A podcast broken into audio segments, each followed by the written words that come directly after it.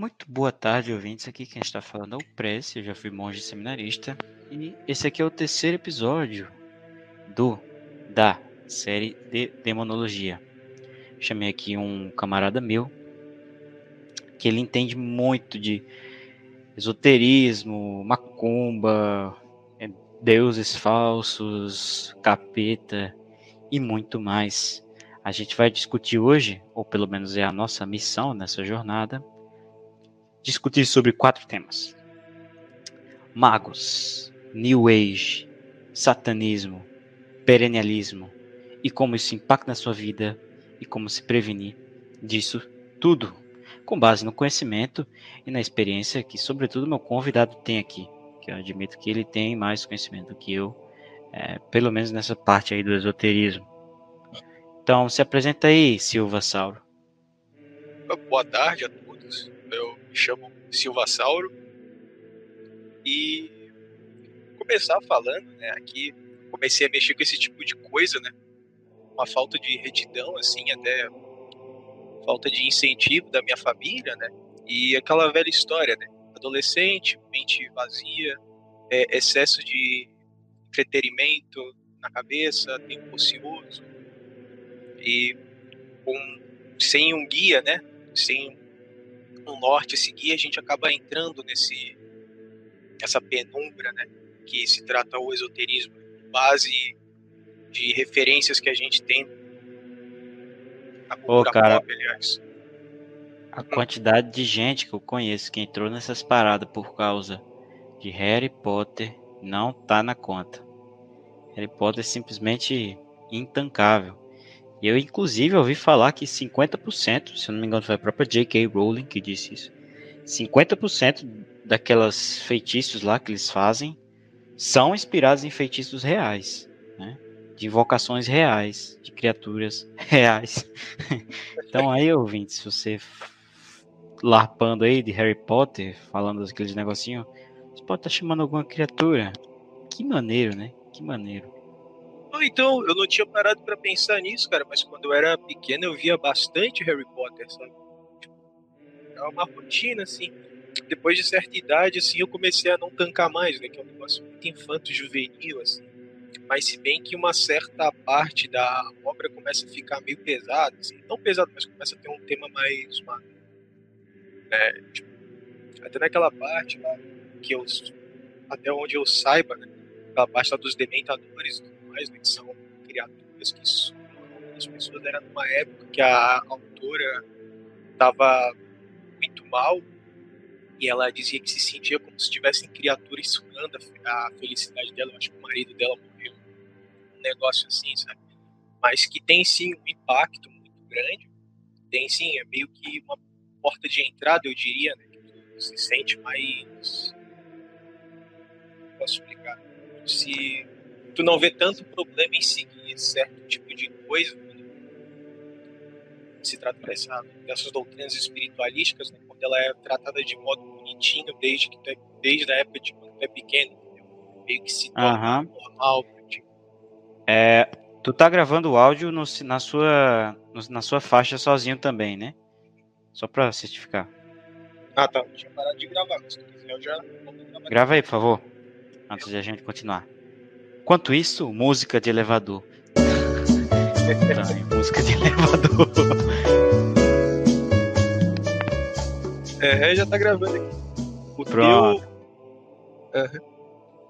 É, então, a, o comentário que eu ia fazer sobre o que você falou. Cara, o maior problema do Harry Potter é porque tu vai pegar um chimpa ali, um adolescente. É, aí o que que acontece? Ele vai associar o Harry Potter a coisas boas, porque é um filme Quer dizer, ele vai associar magia a coisas boas, porque o filme ele vai causar, causar emoções boas a ele. Então, é uma associação natural do ser humano. Ele associar emoções a conforto, a enfim. Por isso que uma mulher ela se pode se apaixonar por um Zé Droguinha e não largá-lo. Por quê? Porque ela associa as emoções que ela tem com ele, é paixão, é, altas emoções, né? A, a, a, presença ali daquela pessoa, isso, isso, dá, isso dá ruim. Então, com Harry Potter, com filmes, é a mesma coisa. Acho que ficou claro esse comentário.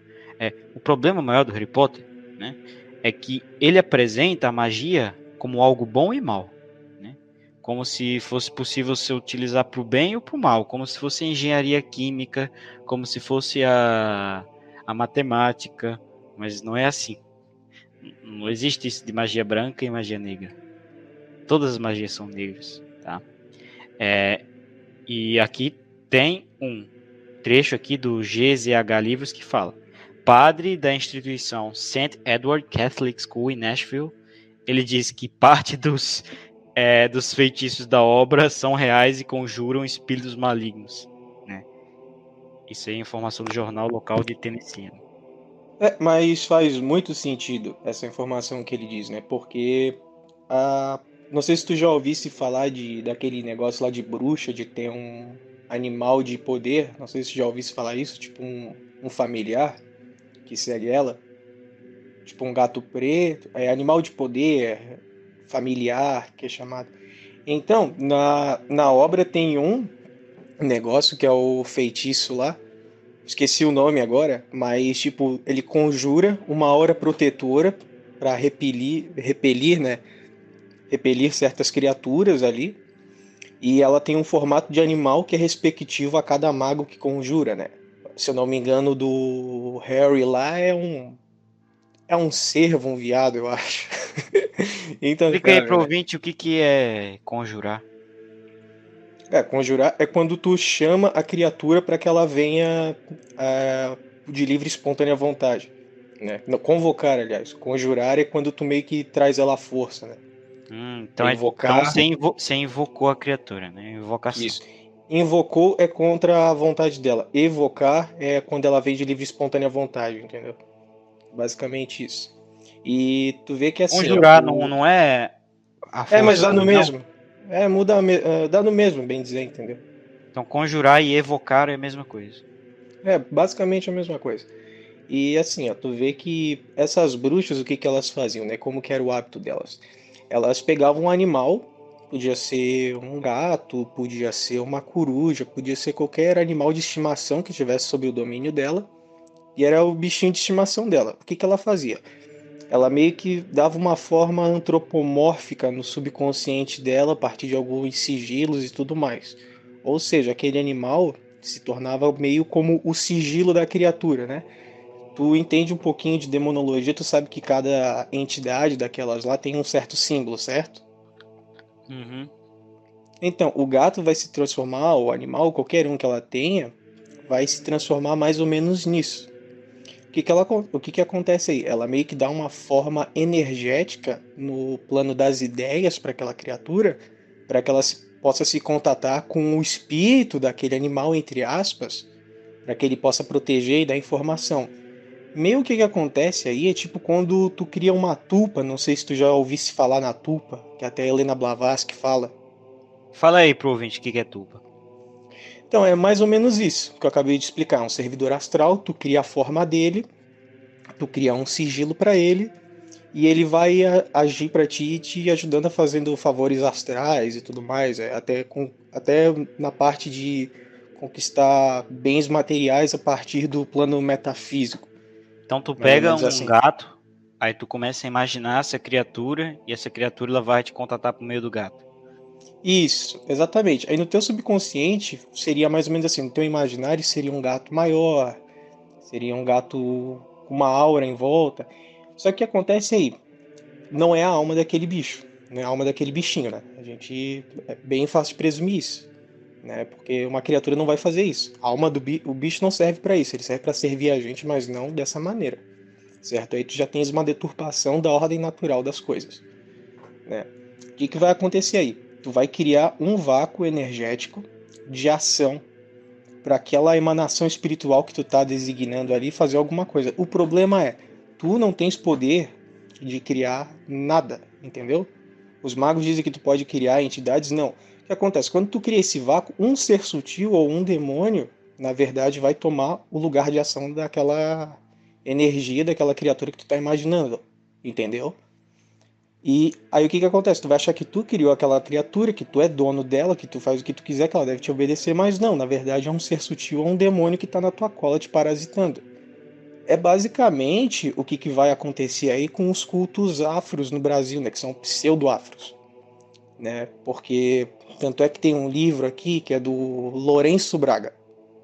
Lourenço Braga ele cria um monte de linhas espiritualísticas de legiões, né? Que essas legiões são respectivas por fazer certas coisas, né? É meio que aquele sistema de caça espiritual de deuses pagãos, né? Só que o problema aí é que a maioria, tipo, que é falado, né? Que é Exu Caveira, Exu não sei o que lá, blá blá blá blá blá. Nada daquilo existe. Foram invenções da própria cabeça do cara. Ou seja, fonte é a minha cabeça. Não tem nenhum rastro tradicional na própria religião de, é, primordial de matriz africana dessas entidades. Foi esse Entendeu? cara que criou. Isso, o Lourenço Braga. Ou seja, aí as pessoas vão lá para terreiro, tem o um negócio todo da hipnose coletiva e tudo mais, só que elas estão criando um meio que um canal de ação, uma porta para se abrir. E não necessariamente aquela criatura que existe, que elas estão designando ali, que vão tomar o lugar de ação ali. São outras criaturas aleatórias que vão tomar o lugar de ação. É basicamente tá. assim que a macumba funciona no Brasil, entendeu? Tanto é que se tu for ver lá mais, mais simples. A do gato ficou fácil de entender. Então, tu tem lá o gato. Repete a do gato e agora explica do humano, por favor. A do humano vai ser exatamente a mesma coisa. Só que em vez de fazer com gato, eles vão criar um nome, sei lá, é, é Exu Cabeça de Papel. Vamos supor que é isso. E tu vai fazer todo o mantra ritualística, só que essa criatura necessariamente não existe, entende? E outra criatura, pode ser uma criatura infernal, é, vai ser uma criatura infernal, na verdade, vai ser um demônio, um ser sutil, que vai assumir a, o papel de ação daquela entidade, entende? Então, assim, objetivamente, a maioria dessas entidades não existem da maneira que elas são retratadas aqui, mas sim pode ser qualquer criatura aleatória, entendeu? Que nem tem a questão da Pombagira aqui, Pombagira na verdade nem existe. É uma deidade para eles, lá para os Buntus, lá no norte da África, que se chama Pumbangila, né, que daí sim é um demônio mesmo, só que o, ela não está ligada ao sexo nem nada, e inclusive é uma deidade, né, entre muitas aspas, porque não todos os deuses pagãos são demônios, não é nem relacionada ao sexo. Ou seja, tem meio que uma baianização, um termo meio infeliz até para se dizer, desses termos e abrasileirados, entendeu? Ou seja, nada que está ali propriamente vai existir. São outras criaturas que estão tomando lugar de ação daquelas que eles dizem ser verdades, entendeu? Ou seja, pode ser qualquer criatura aleatória. Tanto é que tem linhas de legiões dessas criaturas que são regidas por Platão, Sócrates e até Jesus Cristo, entendeu? Ela diz que é um completo absurdo. Como sabe? assim? Eu depois eu vou te mandar a fonte dali. Tem, tipo, linha. Só vou esquecer. Eu só esqueci agora o nome da linha, mas tipo, tem linha tal de entidades. Ela é regida por Jesus Cristo. Uma delas é regida. Tipo, um grupo de entidades, você quis dizer. Exato, exato. é. É intancável, cara. É intancável. Macumba é um negócio que tu não tanca, cara. Começa a ler de onde que isso veio tu não tanca, cara. Tu não tanca, seja pela estética ou pela fonte literária, tu não tanca o negócio, cara. Teve medo, não, de se meter com esse tipo de coisa? É, com macumba, com banda, banda, esse tipo de coisa eu nunca nem cheguei perto, entendeu? Desde mais novo. Eu, eu nunca achei um negócio bonito, entendeu? Eu nunca achei um negócio assim, é... Eu sempre tive um pouco de nojo, para falar a verdade. Eu sempre tive bastante, sabe? Tipo, o negócio de botar comida no meio da rua, sabe? Que esse treco ficava fedendo. Sempre tive uma imagem bem negativa desse tipo de coisa. Eu acho que foi por causa disso. Acho que por causa até de um instinto natural que eu tive, né? Que eu nunca me meti com esse tipo de coisa, sabe? Tipo, preconceito básico. Não que preconceito seja uma coisa ruim, né? O que eles falam que é preconceito, na verdade, é negar os teus instintos básicos para te poder aceitar coisas erradas, sabe? Então, tipo, por causa disso eu nunca me meti com esse tipo de ritualística. Agora, com magia cerimonial, essa parada, essas paradas mais pomposas assim, eu já tive um pouco mais de inclinação. Até porque a maioria dos rituais que são feitos e tudo mais, né, que são até descritos pelo Eliphas Levi, né, que é a base principal da parada, são nada mais nada menos do que uma paródia do, da ritualística feita dentro da Igreja Católica, entendeu? Ou seja, a princípio parece ser uma coisa mais bonita, entendeu? Eu acho que é também um pouco disso que chama uma galera para vir. Você está dizendo que o satanismo tem mais essa estética interessante? Ou você está dizendo o, o, paganismo? É, o, o, satanismo, na verdade, é o satanismo depois que a igreja apareceu e falou: oh, isso aí é demônio. Mas paganismo sempre foi satanismo, entendeu? Não tem essa. O negócio é que o satanismo pós-moderno ele tem um jeito de atuar que usa da própria estética do catolicismo como até método de paródia, entendeu? E por Não, ele se até parecer uma coisa mais limpa, tipo, ter toda aquela ritualística e tudo mais, parece não ser um negócio tão jocoso? E tem batismo. Isso, tem o batismo satânico, é. Tem missa negra. É, mas tu vê assim, esteticamente, assim, pro jovem, Tá é um negócio mais bonito do que tu ficar com os pés sujos num terreiro, entendeu? É do cachaça. jovem branco aí do sul, né? É. No Nordeste, cara, aqui é, não. Aqui é foda, cara. Tem muito. Aqui na minha cidade, não, né? Aqui no meu estado, não. Mas ali no Rio Grande do Sul, cara, meu Deus, tem muito, muito macumbeiro, cara. Coisa mais impressionante. É o segundo estado, cara. Tu acredita que tem mais é, culto desse tipo do que até na Bahia, cara? Rio Grande do Sul? O Rio Grande do Sul tem muito, cara. É o segundo estado que tem mais, cara. Por que será, hein? Cara, aí, aí eu não sei, cara, sinceramente. Cara, na Itália, eles tinham muito essas coisas de chimpa. Só que se chamava. Tem outro nome, mas eles têm. que eu não vou falar. Mas eles tinham muito misticismo, magia. Entendeu? Talvez seja isso. Os caras da Itália pararam e a galera começou a ir para a África. Ou só pessoal de esquerda mesmo que quer lacrar. Os que eu conheço que, que são da Macumba é pessoal da, né, da posição que não é direita querendo lacrar, mas é, sim.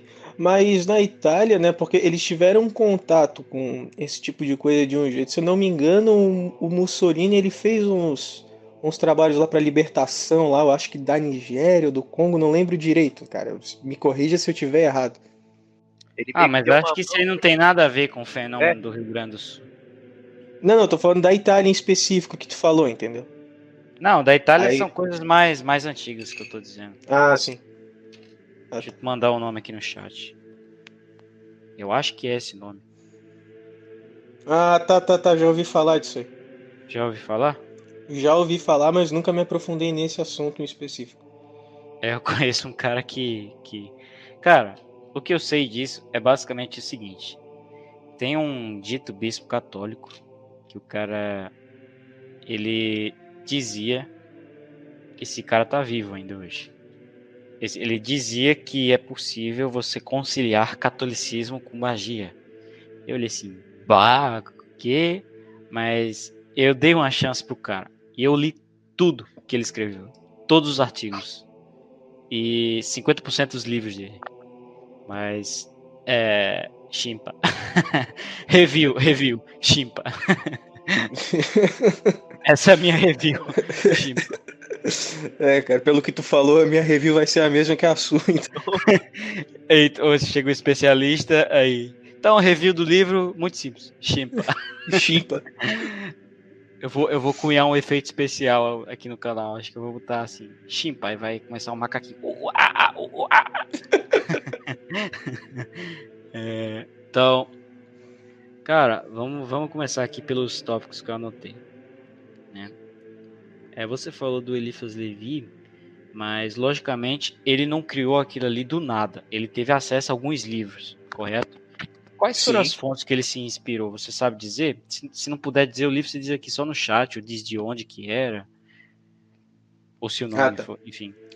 Não, eu sei que o Eliphas Levi, eu não fui muito a fundo assim na, na história da vida dele, nem nada. Mas ele teve, se eu não me engano, ele teve algum tipo de contato com, com o budismo, essas religiões védicas, assim.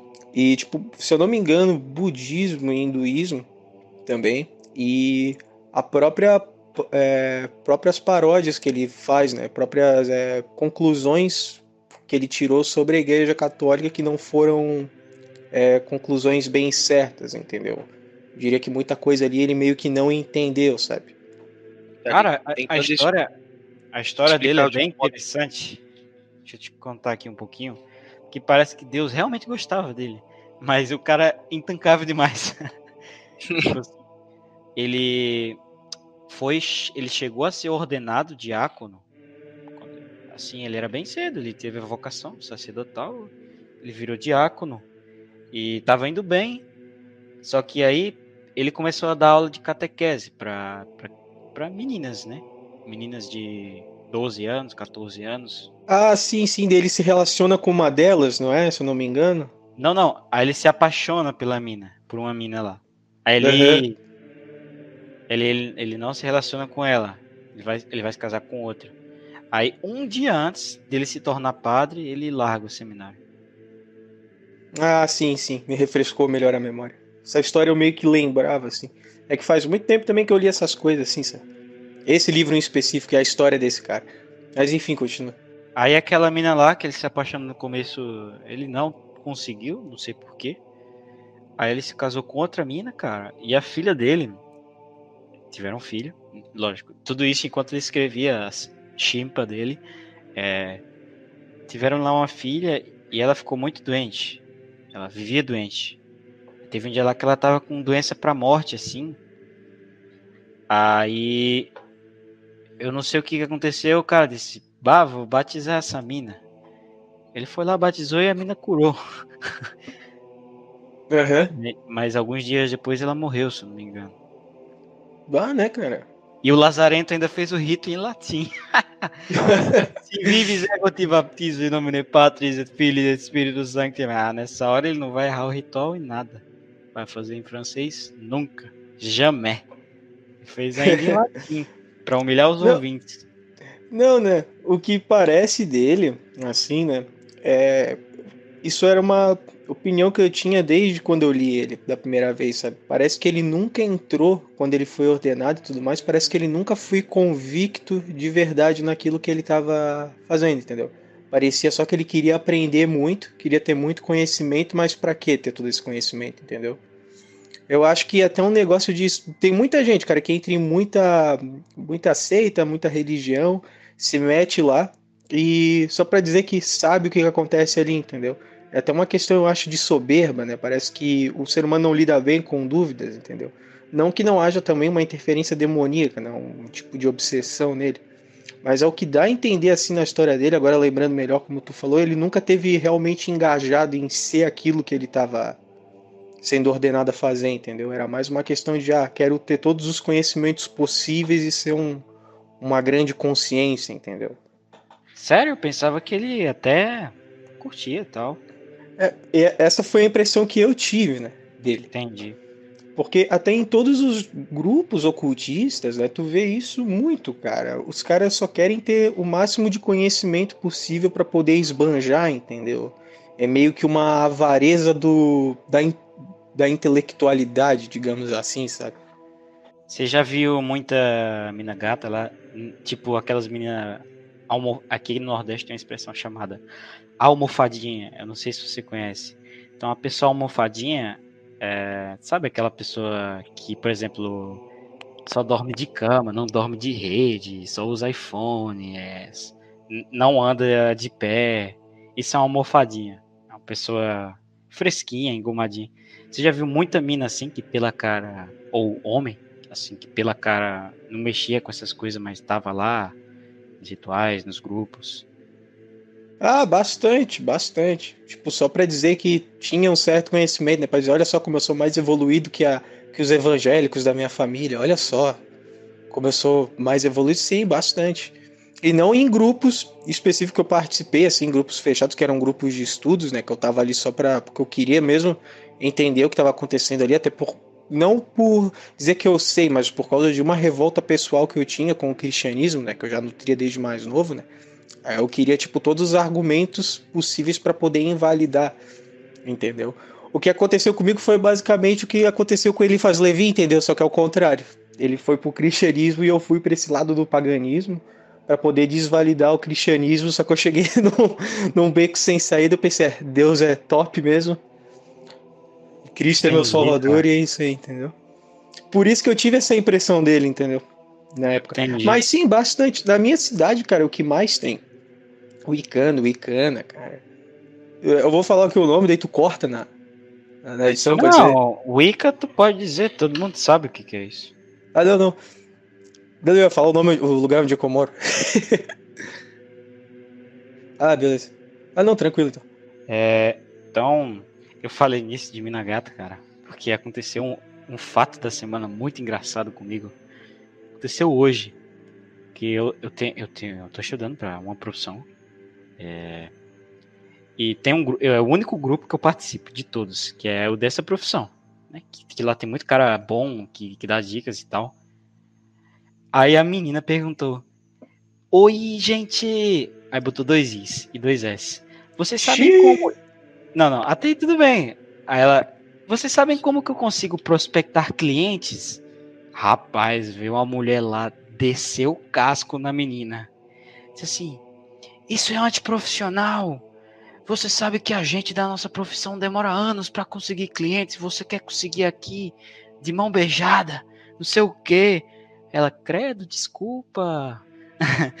Ela, não, não sei o que, você não sabe de nada. Isso aqui é um princípio básico da administração, você é super profissional.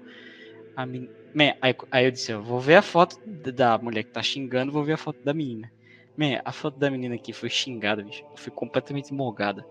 Era a loirinha do olho verde de Santa Catarina, cara. Com, com a, e a foto era mostrando o copo da Starbucks com o nome dela. Cara, ela deve ter chorado o dia inteiro. Essa aí nunca nunca falaram um um palavrão pra ela. Foi a primeira bronca que ela tomou em 22 anos. Foi a primeira bronca. Exatamente isso, cara. Nossa, velho, deu uma pena dessa menina. E a é, outra é. mulher, cara, como tinha que ser DDD, sabe qual era? Mais um, né? Estados Unidos. Tinha que ser. Minha nossa. Ah, tá. Ah, tá de certo. Deve ter uns cinco gatos em casa, um divórcio, o outro já deve estar tá morto. É isso. Tadinho da mina, velho, né? Pô, eu fiquei, tipo, uns 20 minutos do meu dia triste, assim, pela mina, porque eu sou um cara emocional. Que é isso, cara? A mulher ali esculachou de, de completamente de. E pior que dá pena mesmo, né, cara? Vai ter ouvinte aí que vai dizer, ah, vocês são muito beta, não sei o que, não, mas o cara fica meio assim, pô, pra que isso, tá ligado? pois é. É, às foda. vezes. É. Enfim. Então, próximo tema. É, conte um pouco da história da magia no Ocidente, por favor. Como que começou? Pô, cara, é que assim, explicar a história da magia no Ocidente é até um negócio meio complicado, né? Porque se tu for pegar até é, o período pré-cristão, cara, acontecia um monte de coisa em vários lugares do mundo, entendeu? É... Vamos explicar só, só então, só então do Elifas Levi. Hum, do Elifas Levi, então tá, vamos, vamos pegar dessa parte aqui que vamos só dar um contextozinho, né? Que é o, acho que é o que o ouvinte quer ouvir, né? Já porque isso aqui é uma série de demonologia, né? são aquelas entidades lá da cabalísticas e tudo mais. E tem toda aquela é, parte ritualística, né? Que tem até a figura do. Você acha que pode falar qualquer coisa do censura? Mas peraí, um, é. um segundo antes. De onde que o Elifas tirou todos aqueles rituais e capeta que, que ele dá lá no livro dele? Aquilo lá, cara? Tudo do budismo? Ah, não, não, nem tudo ali. Ele teve contato com esse tipo de coisa, se eu não me engano, tá? Podem me corrigir aí nos comentários se eu estiver errado, tá? Mas muitas das coisas ali que ele tirou também foi do, do próprio jubilaísmo, entendeu? Ah. De coisas perennialistas, entendeu? Ah. Se eu não me engano, tá? Foi, foi, foi o que eu aprendi, que ele teve contato com várias heresias. E a base sim, de sim. todas as heresias, né, ouvintes, é, é a gnose, o esoterismo, querendo ou não. Então ele teve contato bastante ali com o quietismo e com outros tipos de heresias que tinham essa corrente aí esotérica. É, então, mas assim, a magia moderna, né, e essas New Age, né, que, cara, New Age é um negócio até complicado de falar, que é um negócio assim que, cara, entra tudo que não presta, entendeu? Tudo quanto é bobeira, esses negócios aí, tipo de macumba, umbanda, quimbanda, é, é tarô misturado com mas não sei o que, sabe? E, e, cara, é um emaranhado, sabe, de, de coisas assim. É, é, não sei o que, coisa quântica, sabe? Aí o cara faz uma conta de não sei lá o que para poder justificar certas coisas, sabe? Deixa eu tirar uma dúvida do Tarot. O Tarot foi o Crowley que criou? Ou ele criou só não. as imagens novas? Não, não, ele só deu as imagens, pô. Um tipo ah, de tarô que era, que era usado antigamente, ninguém se dá conta, eram as runas nórdicas. Pô. Entendeu? É basicamente a mesma coisa. Se tu for ler o Furt Hack, o Furt Hack ele te ensina a lançar runas ali para descobrir o teu, teu futuro, para te poder, tipo, meio que fazer uma casca espiritual pra guerra, pra tal coisa, sabe? Aí Mas runa não, é, não era tipo o alfabeto deles, não? Eles usavam também para isso?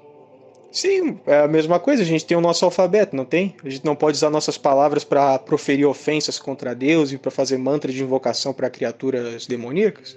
A mesma coisa. É, pode, mas letra não. tu joga um é.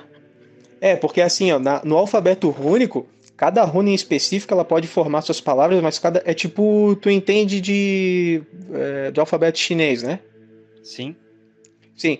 É, me corrija se eu estiver enganado. Cada kanji, tipo, sei lá, um kanji que seria referente ao S, vamos aqui no, no nosso alfabeto, ele não significa só o S, ele significa o sol ou outra coisa relacionada, não é? Hum, não, cada kanji no chinês tem sua ideia, cada ideograma. Ah, tá. Eu tô confundindo cobra. com cobra ah, tem sim. lá o o ideograma de cobra. Aham. Uhum. Ah, mas assim, tem a runa tem uma runa X, tá? Essa runa X, além dela representar uma letra, ela representa uma ideia meio que metafísica por trás dela, entendeu? Então tu pode juntar duas runas, entendeu? Tipo o exército lá do Adolfo, do então, amigo Adolfo. Ele lá em Torino, né? Se eu não me engano, ele criou essas novas imagens. Isso. Mas os personagens já existiam. Não, e Cigano fazia muito isso também, já antes do Crowley. Já era esse negócio de tarô, se tu for ver, tipo, Búzios é um tipo de tarô também. Jogar Búzios é basicamente a mesma coisa. Qual a diferença de Búzios e tarô? Explica aí pro ouvinte. Cara, é a diferença da cultural mesmo daquele povo, assim como pros, pros germânicos lá, para as runas, e o tipo de peça que é usada, entendeu? Um é carta e outro é pedrinha. É basicamente a mesma coisa, entendeu? É mais a roupagem, porque no geral é bem dizer a mesma coisa, entendeu? E sim, os arquétipos diferentes, né? Que vão ser usados, tipo, no, nas runas, pelo menos, cada runa é respectiva a uma entidade deles, entendeu? Mas do mais não tem tanta diferença assim. Quando te falam que tem toda uma diferença metafísica aqui, é para fisgar trouxa, entendeu? É para poder te vender algum tipo de, de curso relacionado, poder te vender um tarô específico sabe? É bem comum isso, mas no ver é tudo coisa do capeta, sabe? Aquele negócio. Não tem muita diferença. Eu não vejo, pelo menos, né? Posso estar errado. É porque, tipo assim, todo mundo fala, cara, vocês falam de paganismo germânico? Cara, é macumba, só que branco fazia. E, e é exatamente, entendeu? Todo mundo fala, já vi até grupo de esquerda falando mal, ah, vocês falam mal de macumba, bus, mas é, runa, lançar runa é a mesma coisa. E eles não deixam de estar errado, entendeu? É basicamente a mesma coisa. É, é tipo um perennialismo, sabe? Que rola aí. Isso aí. É. Eu conheço é. mais só do tarô chinês. Que tinha um professor meu de alemão que ele conhecia um cara que, que fazia, ele me explicou um dia. Foi bem engraçado. É. É, e falando já, no, vou só dar uma palhinha aqui antes da gente entrar nesse assunto, tu vai ver que, tipo, todas as entidades, né? Vamos supor que vai ter, sei lá, vai ter um demônio que... Deixa eu tirar uma dúvida antes. Ah, falei. Qual ritual, assim, que você acha bem fácil de fazer, que é o mais perigoso? Diga aí sua opinião. Um simples de fazer, que é perigoso... Tipo, que ah, o cara faz sozinho, ou que ele só precisa de algumas coisas fáceis. Ah, tá, isso aí mandinga, cara. Explica pro ouvinte o que é mandinga. Ah, vamos supor, tu vai fazer uma mandinga. Perigoso no sentido dele ter, dele mesmo ter consequências negativas, mas também pode ser para os outros. Pode seguir. Não, eu acho mais perigoso tu afetar pessoas que estão em volta de ti, entendeu? Porque se tu tá fazendo, é livre escolha tua, sabe? Tipo, tu, uhum. tu tá buscando aquilo, tem mais de se ferrar, entendeu? Tipo, eu já me lasquei um pouco com isso, entendeu? E foi bem feito, entendeu? É, para mim aprender a fazer mais isso, não tem essa. entendeu? O problema é quando tu joga para fora para pessoas que não tem nada a ver, entendeu? Aí Saca? você tem razão. É, tem mais é que se lascar mesmo. Pelo menos assim o cara aprende às vezes. Tem gente que aprende por mal, sabe? Você já sofreu mandinga? Hum, não que eu saiba. Mas esse negócio da mandinga vai ser o quê? Vai fazer uma oferendinha pequena, vai ser deixar pro ar, botar um fio de cabelo teu junto pra não sei quem, sei lá, pra manjar, não sei o que, cara, tá botando tipo fluido corporal teu, sabe? Junto, anexando a uma entidade X, cara, isso é muito perigoso, cara, sabe? E às vezes aquilo pode sair do controle e pode resbalar em pessoas que estão em volta de ti, sabe? É, eu não recomendo fazer isso de maneira alguma, sabe? E, tipo, mais prático de fazer e perigoso, entendeu? Porque se tu se ferrar, cara, o problema é teu, entendeu? Tu que se, tu que se lasque. O problema é ir para outras pessoas. Aí eu acho mais perigoso, entendeu? É igual, tipo, se eu fizer macumba, supondo, né? Eu nunca fiz, pretendo nunca fazer, né? Mas assim, se eu fizer e eu me lascar é uma coisa. Agora eu pegar e fazer na porta do meu vizinho, cara. Cara, ele tá no direito de entrar aqui e destruir toda a minha casa, entendeu? Desculpa, a real é essa. Eu tenho uns ouvintes aí que sofrem de mandinga. Um sofreu mandinga, o outro sofreu de amarração amorosa. Ai, ai, ai, ai. Essa deve ser poderosa. Cara. E tem um amigo meu que eu desconfio seriamente que ele sofreu aí de amarração amorosa. Que na minha cidade aqui, cara, tem em todo lugar. É... Vamos supor um nome aqui engraçado. É Alberto Oxelê, cartas e búzios e tarô.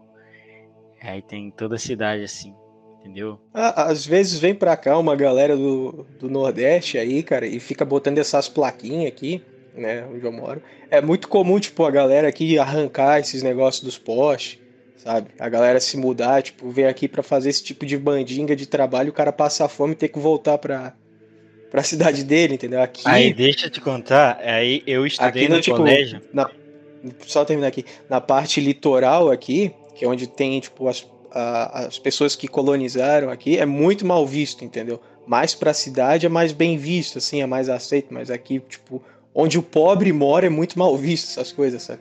Mas continue aí. Pois é, cara, e eu estudei no colégio que o filho desse Alberto Oxelê estudou, cara, e ninguém mexia com ele.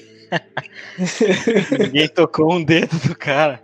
E o cara era esquisitão, sacou? Todo mundo dizia que ele era meio chupado, assim. Sabe quando o cara tem a cara meio chupada? Ah, sim. Ao mesmo tempo que a cara dele é meio inchado, não é? Ele consegue ser inchado e chupado ao mesmo tempo. Inchado que eu digo assim, na parte da bochecha, no olho, é fundo, mas tu vê que é meio retido, sei lá. Não sei explicar. É disforme. Eu nunca cheguei nem perto desse moleque, mas quem tava falando era o meu amigo e meu professor. Sabe o que, que é isso? Quando tu mexe com esse tipo de coisa, a tua casta espiritual ela abaixa. Entendeu? Tu meio que tá se, se assemelhando é, espiritualmente, por consequência, fisicamente, com o tipo de coisa que tu tá mexendo, entendeu? Ó, um cara aí que fala disso, que é bem conhecido aqui na bolha, apesar de eu não ter lido isso dele, tá? Foi só o que eu ouvi já por aqui.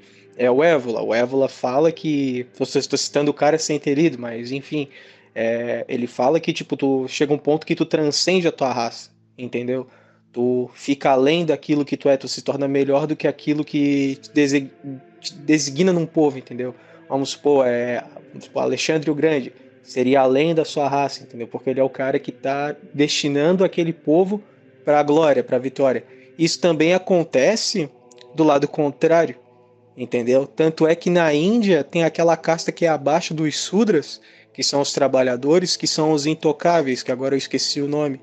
É esse tipo, Dalit. o pior tipo de emanação. Isso, Dalit.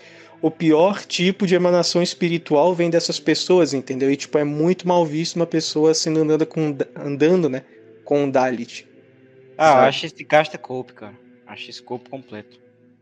É, tem muito cope, sim, mas tem tipo alguns fundamentos que tu vê que é verdade, sabe? Tu pode usar isso como comparação. Tem, porque o sujeito tem uma, uma vibe intelectual, ele é mais vibe trabalho doido.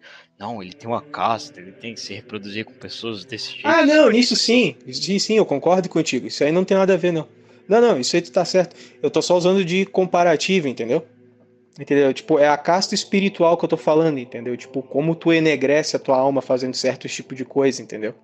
Eu acho que é assim ah. pro ouvinte que está habituado com esse negócio de paganismo, catolicismo, né? Para ele fica mais fácil de entender. Ele disse: Não, Prince, a minha namorada, ela tem que ser da minha casta. Aí quando você vai ver a menina, toda sequelada da cabeça, cheio de vacina, cabelo pintado, mas só as pontas, né? Porque ela é uma honradinha. Ah, é, pintado de, de roxo, mas aquele roxo caído, né? A tinta já saindo. É, que foi pintado com anilina, provavelmente. Aí o ouvinte disse: Não, pô, ela é da minha casta, eu vou ser feliz com ela. Ouvinte. Sai daí, ouvinte. Não seja, não seja burro, cara. Não seja chimpa. Entendeu? Cara, é melhor você pegar uma mina aí, sei lá, completamente chimpa, mas que ela te compreenda, sacou? Que ela, sei lá, te apoie. Isso aí é besteira, aí de casta, entendeu? É. Isso aí ah, pode até levar pra soberba. Esquece ah, isso. com certeza. Porque quanto mais tu acha que tu é merecedor de uma coisa, não tanto naquele patamar, e tu começa a julgar a sociedade. Ó, oh, essa sociedade nojenta, ela não, ela não me dá o meu devido. o que é devido para mim, entendeu? Aí o cara vira um completo Jorge, entendeu? Que às vezes por causa é, dos erros dele, pensar, ele acha que ele não tá sendo é, merecedor daquilo que ele acha que tem que ser dado a ele, entendeu? Você tem que pensar na parábola dos talentos, cara ouvinte. Deus te deu alguns talentos. Às vezes o que acontece, o cara ele fica só jogando videogame, vendo X vídeos, é, tendo prazeres de curta duração, o cara não descobre os talentos ele diz, ai, eu sou Dalit, ai, eu sou Shudra, ai, Deus me odeia, ele me ama mais do que Santo, ele me ama menos do que Santo Agostinho, do que, é, sei lá, outros caras aí. Não, cara, você passou 16 anos coçando a barriga aí agora você quer ser o Santo Agostinho. Ah, por favor, né? É, não é bem assim, né? E esse negócio que tu fala assim de videogame, cara, eu vou te falar bem real. Os primeiros pod... O primeiro podcast que eu vi lá que tu deu no Contraversão. No Contraversão. Todo mundo me xingou, aliás, porque eu toquei Eu fiquei puto. Eu fiquei você puto, ficou? cara. Fiquei bastante. Só que assim, o que, que me pegou ali que eu pensei, pô, mas por que que tu tá tão puto com isso, cara? Eu fiquei pensando, por que, que tu tá tão irritadinho por causa disso? Aí eu parei para refletir, pô, na real, eu acho que esse cara tá certo, entendeu? Eu fui vendo mais ali, tá ligado? É, tu acha que tu tens um probleminha tu não queres admitir, hein, Silvassauro? Pois é, cara, os caras estavam tudo xingando, porque é sempre assim, cara. Por exemplo, eu vou, eu vou falar com um cara viciado em cigarro. Ele, não, cara, você tem que sair, isso aí faz mal, pá. O cara começa a ficar irritadinho. Começa, não, uhum. Mesma coisa, cara, cocaína, gente viciada em remédio psiquiátrico, é sempre assim. Você fala é. do problema, a pessoa fica irritada. Videogame é a mesma coisa, pô. É, Ou sei cara. lá, se for viciado em mulher, não sei o que, que você é viciado. Mas o padrão do vício é sempre esse, entendeu? Não, mas é real, cara. Eu até tô dando uma vigiada mais com isso, entendeu? Agora é eu, assim... eu fui. Eu fui. Como é que é o nome? Inquisição ali completa, Inquisição calvinista. Coisa. Mas enfim. Não, mas é assim, cara. É porque, porque eu sempre penso, tá, cara, mas por que, que tu tá tão irritado? E que assim, é um negócio que vem desde pequeno, que tu tens um hábito, tu meio que cria um carinho por aquilo, entendeu? Aí tu não suporta que ninguém fale mal. Que nem tavas falando ali do cigarro. Tu fala que pra um fumante que fumar faz mal, ele fica puto e depois ele acende um cigarro porque tá estressado, entendeu? E depois ele diz que para quando ele quer. entendeu? Cara, depois eu vou. Quando esse podcast sair, já vai ter saído esse podcast, mas escuta um podcast que eu vou, que eu vou mandar chamado Como Vencer o NoFap sem dor, abstinência e sofrimento com o método Press. Cara, esse podcast tá uma maravilha, velho. Você consegue usar esse método para qualquer vício, você vai ver. Caraca, eu sou super-homem agora? sou Uber mais. é, eu sou Übermensch, né? Eu falo alemão, tem que falar certo. É, mas é, isso não existe. Cara, é um método só com cosmovisão que o Renato Teves quando É que eu sou um péssimo branco, eu não sei falar a minha língua nativa. ah, entendi. Então, é o que o Renato Teves ele enche o saco todo podcast, ele diz, cara, o nosso problema é cosmovisão. E eu simplesmente vou fazer todos os ouvintes desviciarem em, em punheta só com cosmovisão. Só isso. É que... você, você, veja, veja o podcast. Ele tem uma hora e meia, ouvinte. Se você não tem tempo, se você não tem uma hora e meia para ouvir um podcast vai mudar a sua vida, primeiro você tá de copo, porque você gasta uma hora em pornografia todo dia e, e, três horas em videogame, tá? Não, uma hora e meia é uma missão, é, duas missões do Skyrim, mais ou menos. É, é só você ajeitando o bonequinho lá do, do, do Watch Dogs pra, pra sair na rua, estiloso, cruzear. Entendeu? Pô, uhum. vai mudar, isso vai ser muito legal esse podcast. Ah, é assim, ó. Ô, oh, cara, mas assim, o videogame, cara, é complicado porque ele é mais pedrada de largar do que o FAP, propriamente. Você acha, cara? Eu, eu acho, cara, não. Eu acho. E olha que porque eu já joguei assim, 10 mil horas de videogame. Cara, se eu fico agoniado, eu, eu faço uma flexão, dou uma corrida, eu gasto a minha energia, eu fico de boa, entendeu? Se eu fico com vontade ali, eu ligo, eu penso, ah, vou jogar Red Dead aqui, daí eu fico atirando em mexicano lá, depois, pô, é tão legal atirar em mexicano, né? Daí eu perco a tarde, cara. É sério. É. Pra mim é, é pior, aquilo, pelo é menos. Aquilo, é aquilo que você falou, o, o videogame, ele vai resolver problemas que ele mesmo causa. O cigarro, a punheta. Por exemplo, o cara lá, ele fica estressado. Não, o cigarro é bom, ele me tira o estresse. Aí se você for ver, quem causou esse estresse? O cigarro. então não... Pior que é verdade. Pior que é verdade. Muito do meu estresse vem quando eu fico jogando Dark Souls. É, Elden Ring, que são jogos assim muito difíceis, cara. Tipo, Isso é o um... primeiro aspecto da cosmovisão que a gente tem que mudar, entendeu? Então, é tipo, são jogos muito difíceis, tu tem que realmente decorar o que, que tá acontecendo ali, tu tem que saber tudo que tá acontecendo, tu tem que ter uma coordenação motora muito boa para jogar aquilo, sabe? E apesar de tudo, ele tem uma atmosfera gótica, sabe? Tem uma arte gótica, é muito bonita, sabe? O, o design do jogo, a trilha sonora. Aí te prende ali, e o jogo é difícil, às vezes tu morre muitas vezes no, Eu sou no da mesmo... opinião que jogar Dark Souls e Elden Ring é pecado mortal. Sabe por quê? Eu platinei todos, cara. Eu falo por quê? Vamos lá, três aspectos do Elden Ring, mas o que eu acho, o jogo que eu acho que é pecado mortal é só esses dois. Deixa eu ver se tem. Ah, e jogos pornográficos, não preciso nem dizer, né? Mas. Deixa eu ver se tem mais isso algum. Existe? O pior que isso existe, cara. Eu achei que era meme esse negócio, cara. É muito. Tem? Muito cringe, cara. É, é, cringe demais, cara. Como é que os caras, tipo, fapam pra aquilo, cara? Eu fico, meu Deus, cara, não, não. Os caras não falam pra Pra boneco de jogo? Pras bonecas, personagem? Vai, pra, vai, vai, existe waifuísmo, né? Tu me lembrou que o waifuísmo não existe, cara. O cara não fala pra, pra, pra, personagem de jogo de luta, pra essas coisas aí. É, ah, é verdade. O que, que eu tô falando mesmo? Do, o, por que, que jogar Elden Ring e Dark Souls é um pecado mortal? Você, você, quando você joga videogame, você fica muito fraco na reza. Ah, mas isso é subjetivo, parece o rezo muito bem. Calma. Vamos lá, próximo aspecto. Você fica postergando a sua reza. Vamos lá, você tem que rezar de tarde. Aí tu tá jogando videogame. Cara, você não vai rezar nem ferrando. Você não vai parar o videogame pra rezar. eu sei, eu joguei muito videogame. Não, tu não para. Realmente, tu não para. E até por isso que em muitos. É, muitas mesquitas, o, o principal lá, o, o superior da mesquita, proíbe os fiéis de jogarem videogame. Por esse motivo. Eu tenho um amigo que morou que é de origem de um país africano, muçulmano, e ele estava me contando isso. Eu disse, não, isso é verdade, nunca parei de pensar nesse aspecto. E o videogame, ele tem um aspecto que a ciência até agora não conseguiu entender muito bem, cara, que quando você... Mas eu entendi um pouco bem, quando você joga, tu fica pensando o dia inteiro naquilo, cara.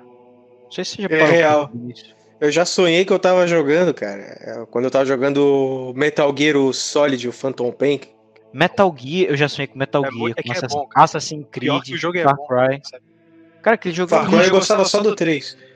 Todos esses jogos são lixos, eu vou parar a pensar. Ah, é, eu gosto, né? Eu, eu, eu, admito meus erros, eu sei que não é bom, mas eu, tipo, eu gosto do jogo, sabe? Mas eu evito, cara, eu tô evitando. Mas fala aí. Próximo aspecto. Próximo aspecto. Eu falei. É, você vai perder muito tempo naquilo, cara, e você vai viver uma vida medíocre, entendeu? E com o videogame, muitas das pessoas elas não fazem seus deveres de estado de maneira adequada. Ele faz com a barriga, entendeu? Pra ficar jogando videogame o dia inteiro. O cara nem comer direito ele come quando ele joga videogame. O cara janta ali, pega janta. Pronto, videogame. Ou janta comendo videogame, sei lá. Ou janta uhum. com videogame. Próximo. É, isso acontece mais. Isso acontece mais quando é mais jogo online. Ah, tá. Um negócio que eu queria te falar. Quando tu falou ali, tipo, os exemplos que tu deu, né? Não eram uns exemplos muito bons assim, né? Porque, tipo, o FIFA, né? O FIFA tem um negócio de loot box, né, nele, de, de jogador e tudo mais, que já é proposital mesmo para te viciar. Tanto é que é, esses jogos, assim, que fizeram essas medidas gacha, em vários países foram proibidos de serem postos isso nos videogames, entendeu? Porque já dava como jogos de azar. E jogo online também, cara. É questão de rank, subir, pegar rank. Eu até tava falando, irmão, ah, a galera fica jogando LOL e não sei o que. Ah, coisa de fracassado, jogar CS. Aí, bicho, eu baixei o Guilty Gear, né, pra mim jogar. Aí eu peguei a manha do. É um jogo de luta. Tá? E, assim, é um... eu fiquei, ah, vou jogar online um pouquinho, só que eu peguei o jogo rápido, entendeu? As claro, esses do... jogos pega rápido, de propósito. Não, mas o jogo é difícil, eu tava jogando ele no hard. Aí, tipo, aí eu comecei a descer de rank, ah, vou desistir. Aí eu comecei a ganhar, entendeu? Cara, quando eu vi era 5 da manhã, entendeu? E no outro dia voltei, eu fiquei tipo uns 5 dias assim, que nem um zumbi jogando Guilty Gear. Deu caramba, caramba, caramba. Deu, peraí. Aí a minha Game Pass expirou, eu não assinei de novo, porque eu já sei que eu vou voltar a jogar Guilty Gear que nem um maluco, entendeu?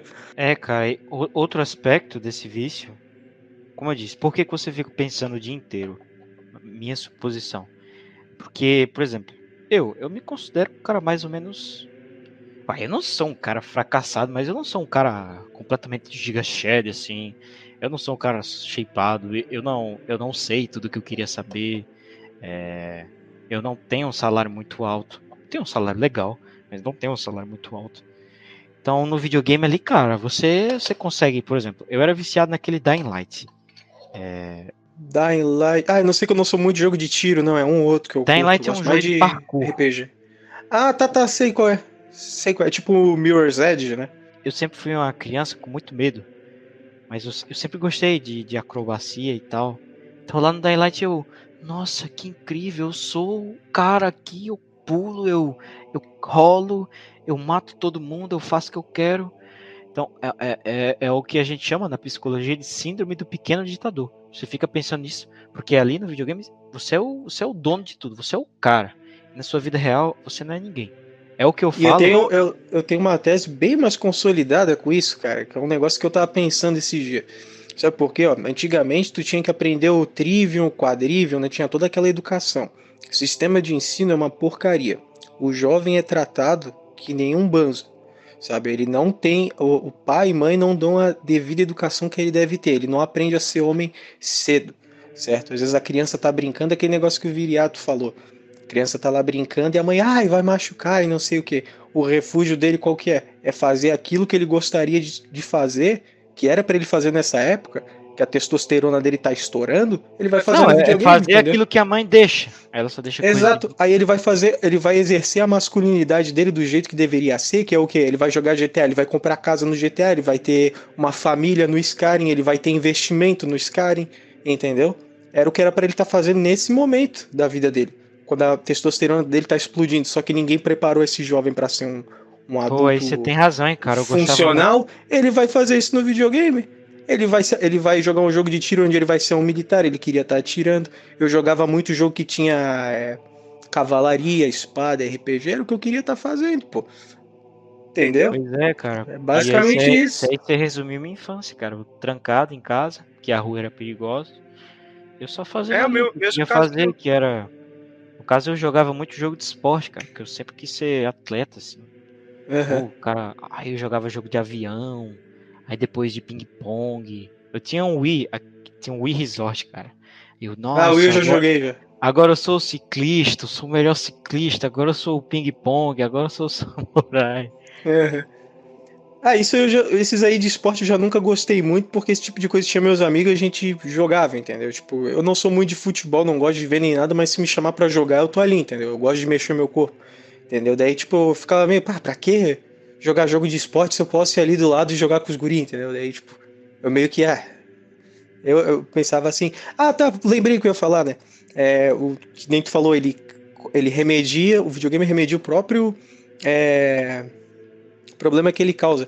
Não, ele, ele é o é literalmente é você remover o sintoma de uma abstinência que, que o próprio problema causou, entendeu? Uhum. Cara, a maior parte do meu estresse vem quando eu fico morrendo um monte no Dark Souls, cara. E eu fico pé da vida, cara. Eu, eu jogo um negócio que me estressa e eu só fico desestressado quando eu mato o bicho. Daí eu fico pensando, o que, que eu tô fazendo na minha vida, cara? Não era pra mim estar tá fazendo isso, entendeu? Isso aí é exatamente o, que, o, o, o vício. O que, que é o vício? Tu entra no negócio, aí te dá um problemão. Enfim. E aí, e o Dark Souls você peca muito pela ira. Às vezes, por exemplo, muito. Quantas, quantas crianças não, não passaram por isso? Por exemplo, palavrão, xingar Deus e o mundo, ou até mesmo seu pai diz, ah, desliga o videogame que tu xinga teu pai. É, uhum. Todo mundo já passou por isso, dá uma resposta grossa por causa do videogame. Aí o ouvinte no comentário do, do Hernandes lá, eu nunca fiz isso. Isso aí é um problema seu com seu pai. Ah, você nunca fez isso. Aham. Como diz o Helios, tá bom, vou fingir que eu acredito. tá é, vou, vou, vou, botar aquele edit lá da menina. Aham, sei. É perfeito. perfeito. Não, e outra, isso vai, agora que o ouvinte tá bem puto com a gente, né? Tá bem ensandecido de ira contra a gente eu vou falar um negócio. Muito desses entretenimentos que tem de em jogos, alguma coisa, isso tu vê bastante em RPG, tá?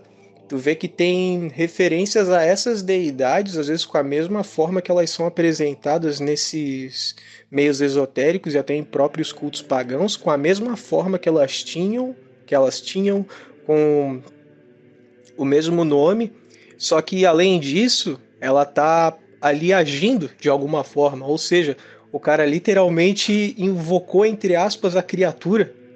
Ali ela tá agindo, tendo liberdade de ação, te matando ali, te incomodando no jogo, entendeu? Que é um negócio bem assustador se tu for parar pra pensar assim, cara. Pois é, cara, é bom tu largar isso aí, velho. Faz o método que eu disse. Joga fora o videogame, bomba nuclear na conta da Steam. é real. É... O negócio é voltar a fazer academia só e deu, cara. Quando eu tô treinando, eu fico só penso nisso, entendeu? Só, só penso em treino, corrida. Se você tem Xbox, PS2, agora você, você vai diminuindo aos poucos. O que que eu fiz? Eu tinha um PS4. Aí eu, beleza, vendi o PS4, aí fiquei com o Wii e o PS2. Eu joguei uma semaninha, duas semaninhas Wii e PS2, vi que era um lixo, é, que isso de nostalgia é culpa.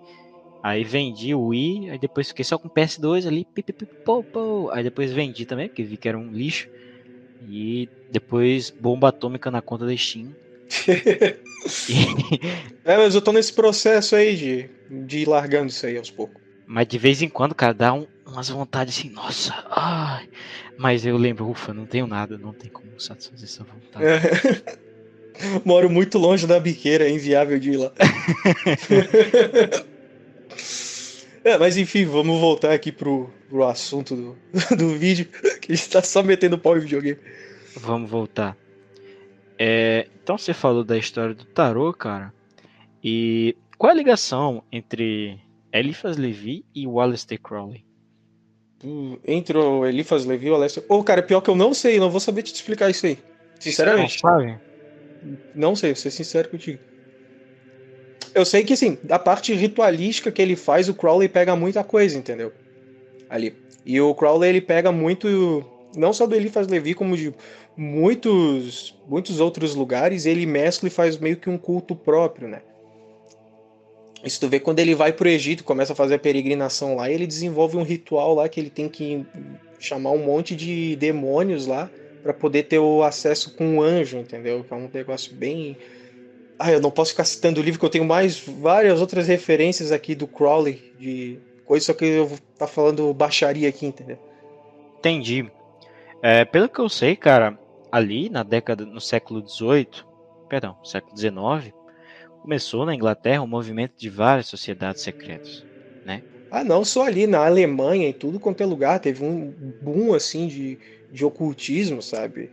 Tanto é que a Primeira Guerra Mundial foi até causada por uma ordem dessas que estava metida ali, né? Que é a Mão Negra, né? Foi responsável pelo assassinato do arquiduque lá, o, o Ferdinando. Ferdinando sabe? Tipo, era o que mais tinha, sabe? Era um, era um negócio assim de louco.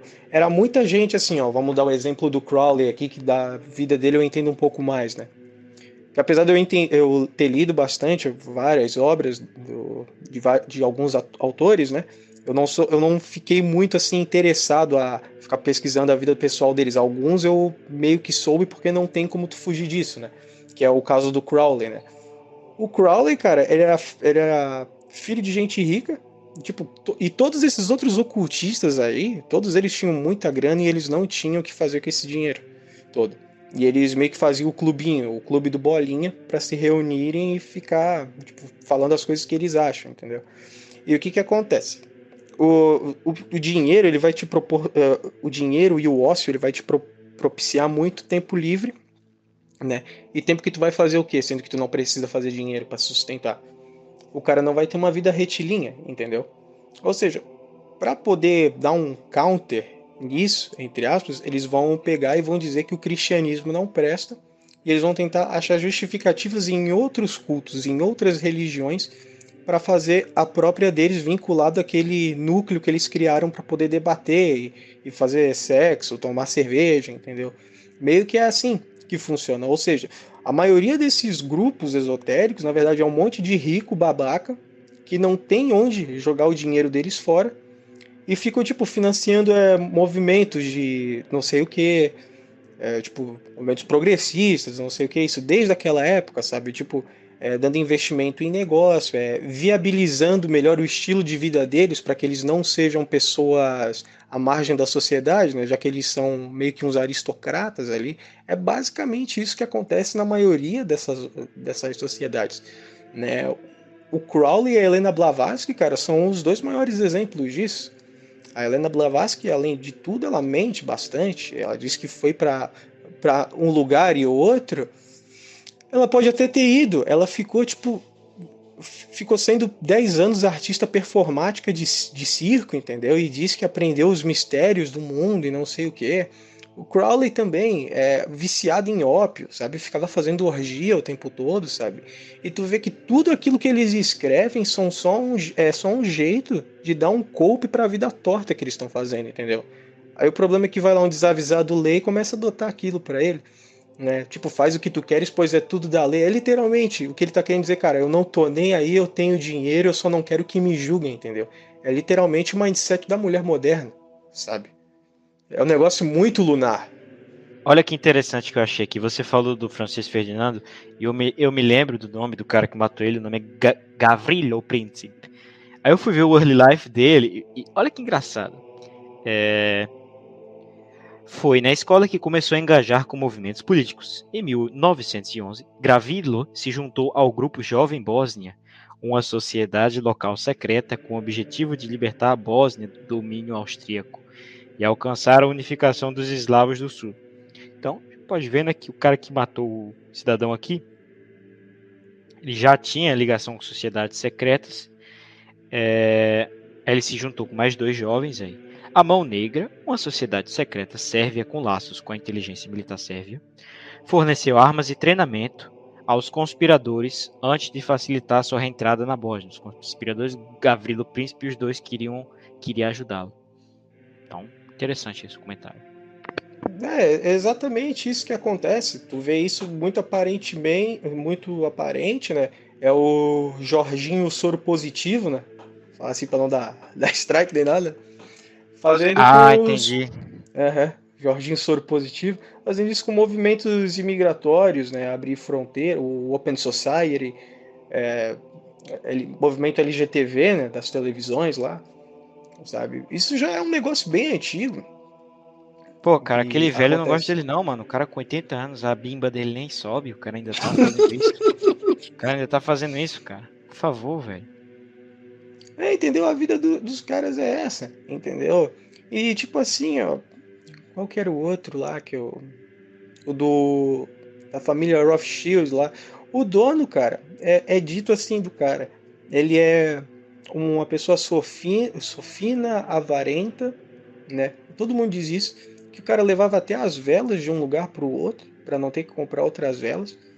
Ah, mas ele era um filantropo, ele dava dinheiro para instituições de caridade. Cara, da onde uma pessoa sofina, avarenta, cara, que tem pena até de comprar uma vela, cara, vai dar dinheiro pra. pra, pra tá entendendo, cara? A, a conta não bate, a não ser que tenha um interesse por trás, entendeu? É, é um isso aí. Negócio sem pé nem cabeça, não faz sentido. É. E o Crowley, cara, ele. Ele meio que percebeu no fim da vida a cagada dele. Mas ele não quis se arrepender. Tipo, ele é, ficou doente.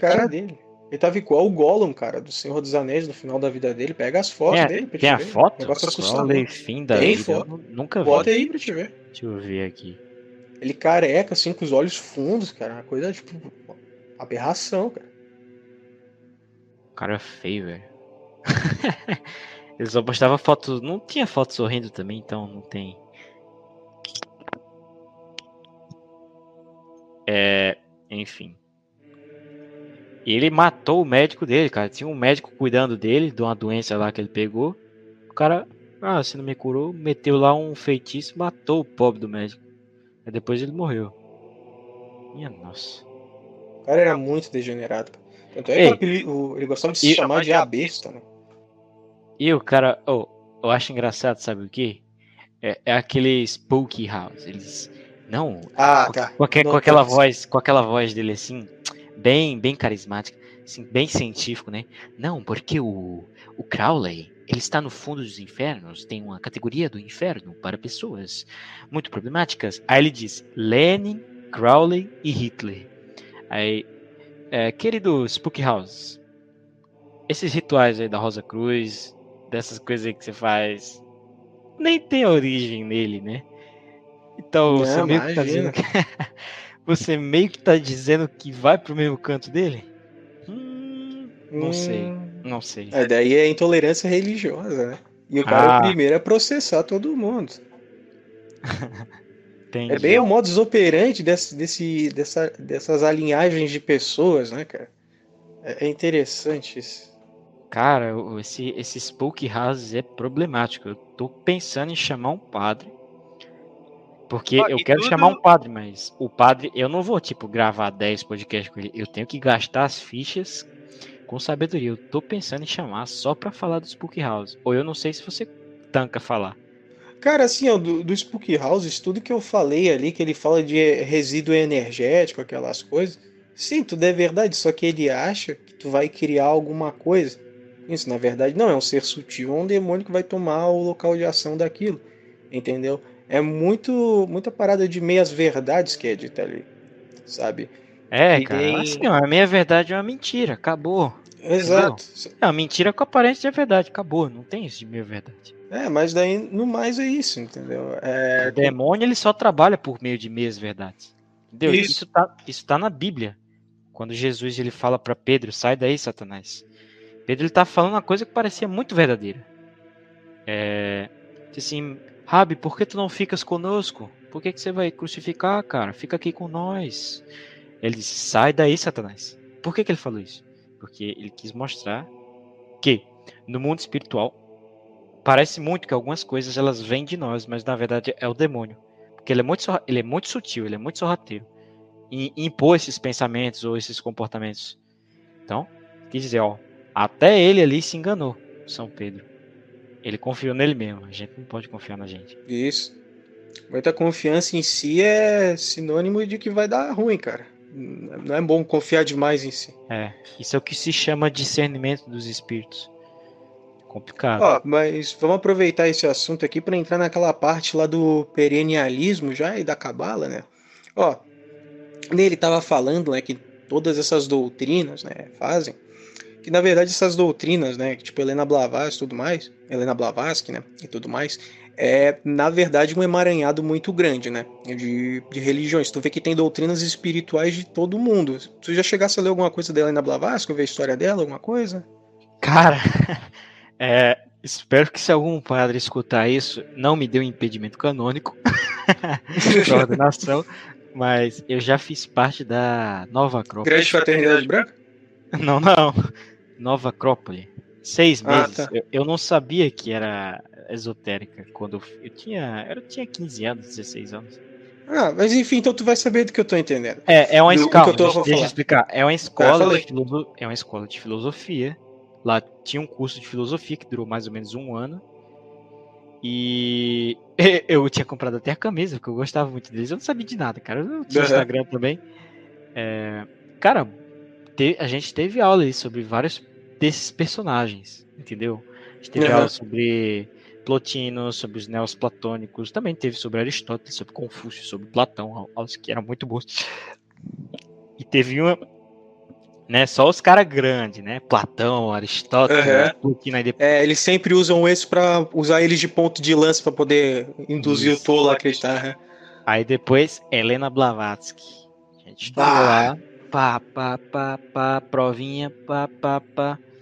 Depois foi. Depois foi uns caras lá interessantes. Então era, era bem engraçado. Era tipo uma hora e meia de aula de algum filósofo antigo, tipo Aristóteles, Platão, é, e depois tinha o intervalo. Aí depois tinha o que eu chamava Momento Chimpa, que era só esses filósofos. era só esses filósofos tipo Helena Blavatsky, Confúcio, é, Egito Antigo, entendeu? Putz! Uhum. Ah, então tu vai entender perfeitamente aqui, melhor até que o ouvinte. Ou seja, a, o, o que, que ela fala? É quando ela fala de, de Lúcifer e tudo mais, ela não consegue achar um fim nas próprias coisas que ela está dizendo por si própria, certo? Na própria ideologia que ela cria, no próprio credo que ela cria, né? Não é verdade, que... não. Ela diz, não, a gente tem que alcançar a verdade acima de tudo. A, a partir do conhecimento, mas que conhecimento é esse? É. Conhecimento esse é o da, das dimensões, das criaturas de outras dimensões. É, né, satanismo, entendeu? Em contato conosco essas criaturas de outras dimensões. Exato. Além disso, para poder solidar, para ela ter uma base para ela poder solidar toda essa argumentação, ela não, ela pega é, tipo esoterismo da China, ela pega do Tibete, ela pega da da Alemanha, ela faz um Frankenstein esotérico Faz uma poder. salada de frutas. Sabe quando tu é criança? Quando tu é criança, aí tem dois sucos na geladeira. Aí tu mistura os dois sucos. Isso, exatamente. exatamente. Exatamente. Ela faz exatamente isso para poder, porque a própria tese dela não tem um fundamento. Pra, ela tem um alicerce, que é um alicerce muito fraco. Ela tem que pegar de um monte de outras é, tradições espirituais ao redor do globo. Entendeu? Sendo que, se ela olhar para tipo, fazer um catequismo, estudar a suma, ela vai ter todas as respostas. Mas ela prefere se negar a olhar para cima. Expliquei pro ouvinte. É como a suma de, é, teológica, só que fala dos demônios e tudo mais, tá ligado? É meio que. Mas, mas o leigo pode ler isso aí? Eu li, mas eu não recomendo. Ah, então vou ter que censurar. Porque, tipo, o padre lá disse que pode ler leigo que eu nunca ouvi falar que o leigo podia ler isso aí. Chica, então, ó, por macaquice da minha parte, eu tive acesso a conteúdo que nem tu teve, entendeu? Vou não, eu tô, cavucando, eu, eu, tô dizendo que eu conheço. Ah, eu vou ter. Esse, esse podcast vai, vai dar trabalho, vou ter que censurar muita coisa, vou ter que escutar. Mas enfim, eu conheço esse livro, mas tu falou lá e eu pensei, bah, pode falar? pode. É, não, melhor não, melhor. Eu, eu pensei assim, será que o cara que escreveu esse livro deixa isso? Eu não sei. É, é via das dúvidas corta, né? Por isso que eu até te perguntei, ah, posso falar o que eu... tu vai ter tempo para editar isso aí? Entendeu? Por isso que eu perguntei antes. Ih, Mas enfim, rapaz, né? Esse cara é modernista. Ele é da missa é? nova? É? Não sei, tô perguntando. Né? Ele é da missa nova? Ah, eu não sei. Missa, missa da bateção, do violão da coroinha mulher, da comunhão ah, no chão. Aí não é comigo. Se ele for, cara, sei. ignora ignora tudo isso que ele escreveu. Ah, mas enfim, se ela for pegar e pegar o que o cristianismo em si, ela vai achar todas as respostas dela, só que ela se nega a olhar para cima. Aí ela fica se esgueirando entre as rochas ali, pegando um, um pouco de limo aqui, um pouco de, de sujeira ali e faz aquela escultura medonha que é a grande fraternidade branca, entendeu? Ao meu ver, é disso que se trata. E isso entra em outra coisa que é o seguinte, né? Eu tinha explicado lá no, no vídeo, né? É, tu chegou a ver, né? Da, da Goécia, né? Cara, eu só, Já... só deu tempo de ouvir o primeiro vídeo. Ah, tá, mas é só, é só desse aí mesmo que eu vou falar. É, eles, assim, ó. Eles pegam e falam que, tipo, aquelas entidades, né? Cabalistas, que estão ali, elas são anjos, tem os anjos e tem os demônios, na, tanto na, no Sephiroth quanto na Clyphoth, né, que é a cabala da, da vida e da morte. Né? Peraí, antes Ou disso, seja... antes disso, explica pro ouvinte o que é cabala. Ah, cara, a Cabala é meio que um sistema de, de crenças, né? De crenças, cara. Cada é um livro tipo tipo o Torá, o Talmud, todos os judeus seguem. Como é que é isso aí? É, não exatamente todos os judeus seguem, entendeu? Um, um tipo específico deles, agora de cabeça eu vou ser sincero, não sei exatamente qual deles, mas foi o mesmo povo que teve contato com aquele esoterismo da Babilônia, entendeu? O, o jubileu que tu não gosta, ele mexe com, essa, com essas coisas, entendeu? O que que acontece? Cada... E o que eu gosto, mexe? É... Como assim o que tu gosta? Não, você disse, o que você não gosta, mexe, e o que eu gosto? Sai não, do eu tô falando a Elite. Ah, ah, sim. Tá. A da Elite, entendeu? Aquela Elite lá que vocês não gostam, que mexe com as coisinhas. Ah, tá, entendi. Entendeu? Que por coincidência faz sentido que seja o mesmo. Cara, me perdi do que eu tava falando.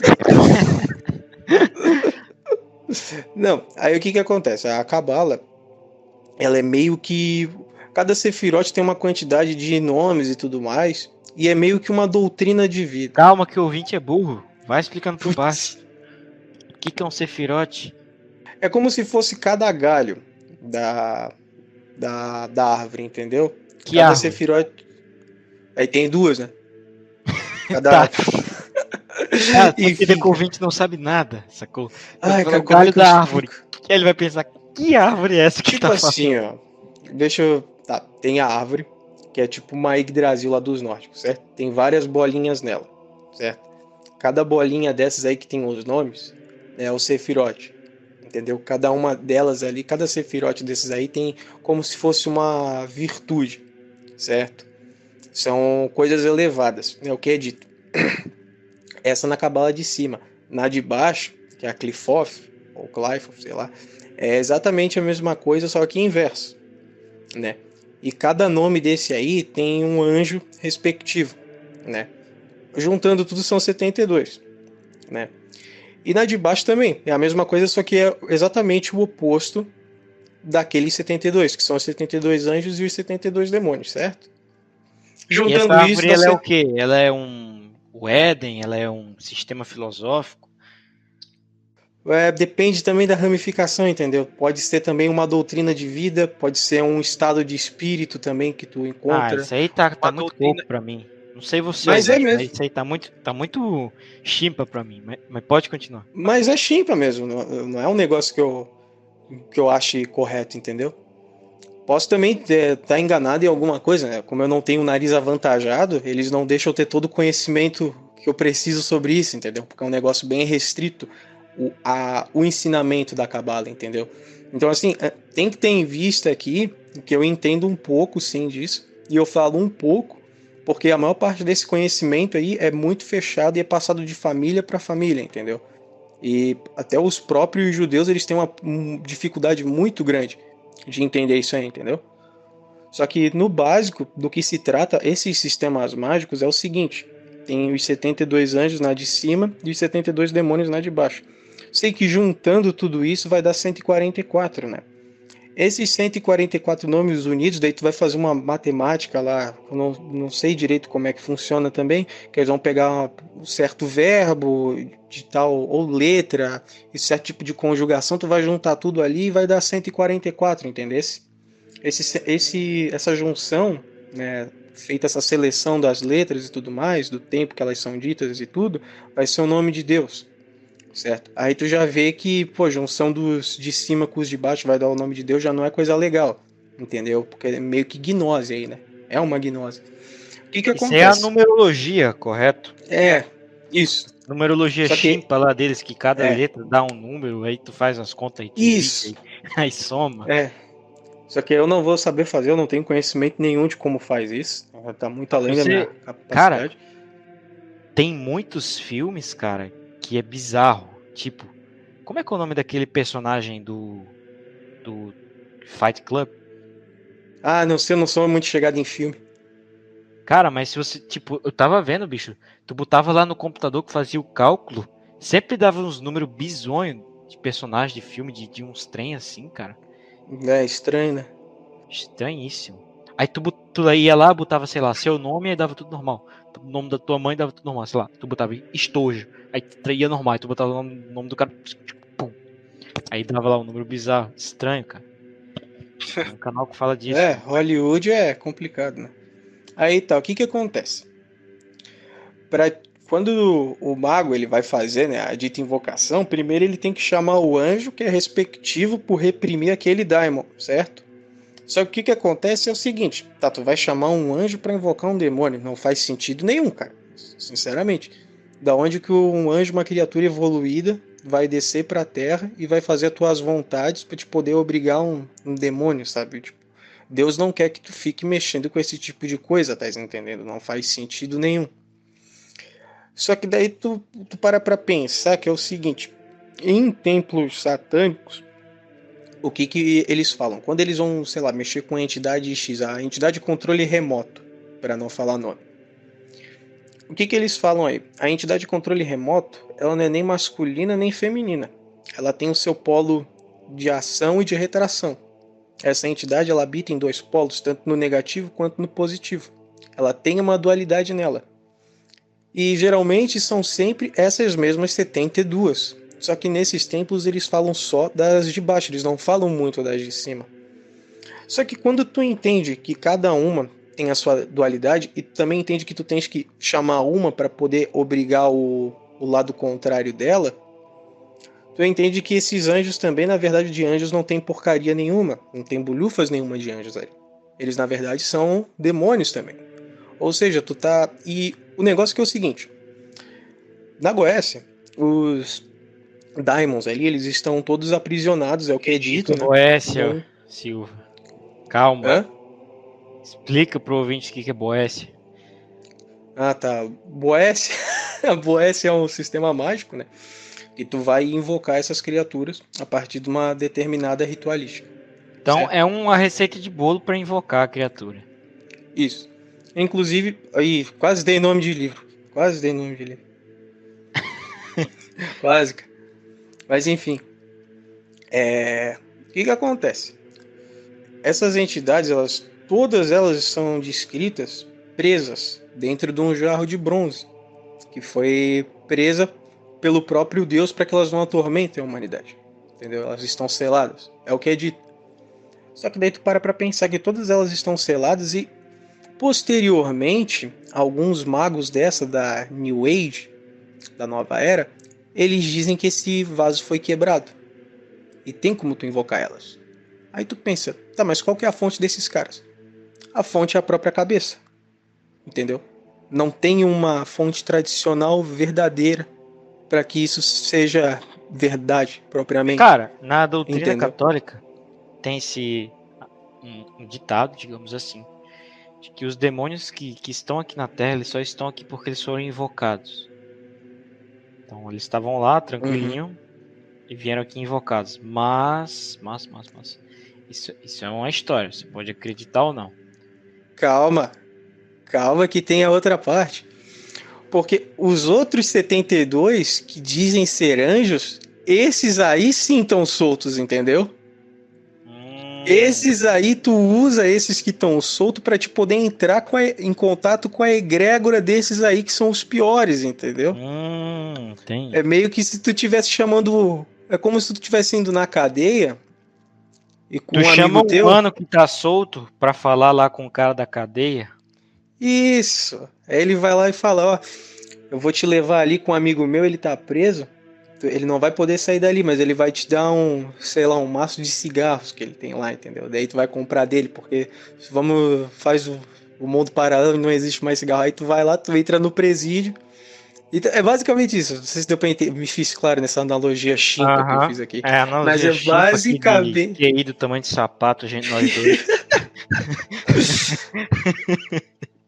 Ele deu pra entender. Entendeu? É basicamente isso, cara, que acontece. É. E o, o sistema mágico da Goiás é esse. Porque não tem, cara, não faz sentido nenhum, cara, tu invocar um anjo. O que, que um anjo quer? É, tu fazendo ritual para enegrecer a tua alma, cara. Tipo, isso não, não, não tem cabimento mais, nenhum. Mais isso é o oposto ainda. da vontade de Deus.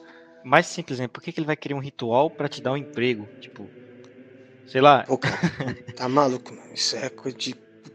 Nossa. É muito chimpa isso. Você é, um, você é um vacilão completo, um soberbo, ele vai querer te dar um emprego. Ah. É, não, cara. É, vou botar e... aquele lá do Telegram. Cope. Aí o cara caindo. não, e é basicamente isso que se trata. E tu fala isso pro, pra galera eles ficam putos, sabe? Porque, e, e, outra, eu sou bem convicto nisso que eu falo, porque eu já cheguei a trocar essa ideia com, com uma galera aí que mexe com uns esoterismo aí. A galera não gostou do que eu falei, não, não, tu tá errado. Tá, mas tu tem prova que eu tô errado? Não, mas foi dito já por autor tal que saiu. Tá, mas qual que é a fonte desse cara? E tipo, eu sempre cheguei na mesma conclusão. O cara puto comigo dizendo que, ah, tu, tu não sei o que, tu é um ignorante, e não sei o que. Tipo, eu só vi o cara puto, muito. Ah, é, evitar falar palavrão aqui, né? Desculpa. Só vi o cara muito irritado comigo por eu estar citando esse negócio, entendeu? E até hoje eu não achei ninguém que me tipo, dissesse o contrário disso. Ou quando me ref... falam que eu tô errado nisso aí, o cara nunca diz que essa parte em específica tá errada e ele não dá os porquês de eu tá errado aí, entendeu? Aí você vê a pessoa diz, ah, a tua doutrina religiosa sim que tá errada e não sei o que, ele dá um bilhão de argumentos e não sei o que, mas eu nunca vi desmentir essa parte, entendeu? Uhum. É o próprio ódio das pessoas que praticam isso contra mim quando eu falo isso que sustentam estar tá certo, entendeu? Eu achar que tá posso estar errado também, não. Mas Só acredito que seja isso. um bagulho que eu falei que, sim, o demônio ele tem a a opção de ficar lá quietinho no inferno. Que os que vêm para cá, eles têm penas bem maiores. Eles vão, os que tentam, só por tentar, eles vão ter mais penas, né? É. No juízo final. Então é só um anedota aí que eu falei. Outra coisa que eu gostaria de citar, que você falou aí dessa, dessa brigaiada que eu achei interessante. E por que que os, os ouvintes são tão chimpa? Vamos explicar. É, porque não, que o brasileiro, em geral, é tão chimpa? Então, tem uma frase que eu gosto muito, que é o seguinte: o, o BR médio é, o te, é um teólogo de cuja religião se chama ele mesmo. É mais ou menos assim. Definiu perfeitamente. Então você falou, não, a sua doutrina é isso aqui, não, a sua doutrina é isso aqui. É, e, e, o satanismo, é, foi isso que Satanás fez com o protestantismo também, né? Porque os protestantes eles dizem, por exemplo, só para fazer um comparativo aqui. Os protestantes dizem: "Não, não. A gente se inspira na Bíblia. A nossa doutrina está na Bíblia. É só a escritura." Tá, mas a compreensão da Bíblia depende do quê? Da interpretação individual. Então pronto, você é o Deus da parada, sacou? Não é, é a, a mesma coisa. Isso foi uma jogada coisa... de Satanás. É a mesma coisa que tu dizer, sabe conjugar verbo? Sei, aí o cara fala, então conjuga eu, tu, ele, nós, vós, eles. O que que significa, o que que significa voz? Aí o cara vai, voz significa cadeira. Pode um negócio desse? É basicamente isso. É, o satanismo é a mesma coisa. Tu não tem dogmas, tu não tem pecado nesse negócio. Tu pode interpretar o que, que você quiser e vai ser aquilo ali, vai ser a religião do eu, vai ser a religião do que você quer. Você cria a sua própria religião, é que nem no, Exato. no Ark. Tu pode fazer. lanche. É. Subway. O subway de religião. Isso. não, bom, eu quero, eu quero é, é, parece os alunos lá do CLS. Não, eu quero um pouquinho de budismo, vamos aqui um pouco de Veda, vamos botar aqui um pouquinho de catolicismo, um molho de terço, mas. Um molho de terço. Só um pouquinho para eu não me converter.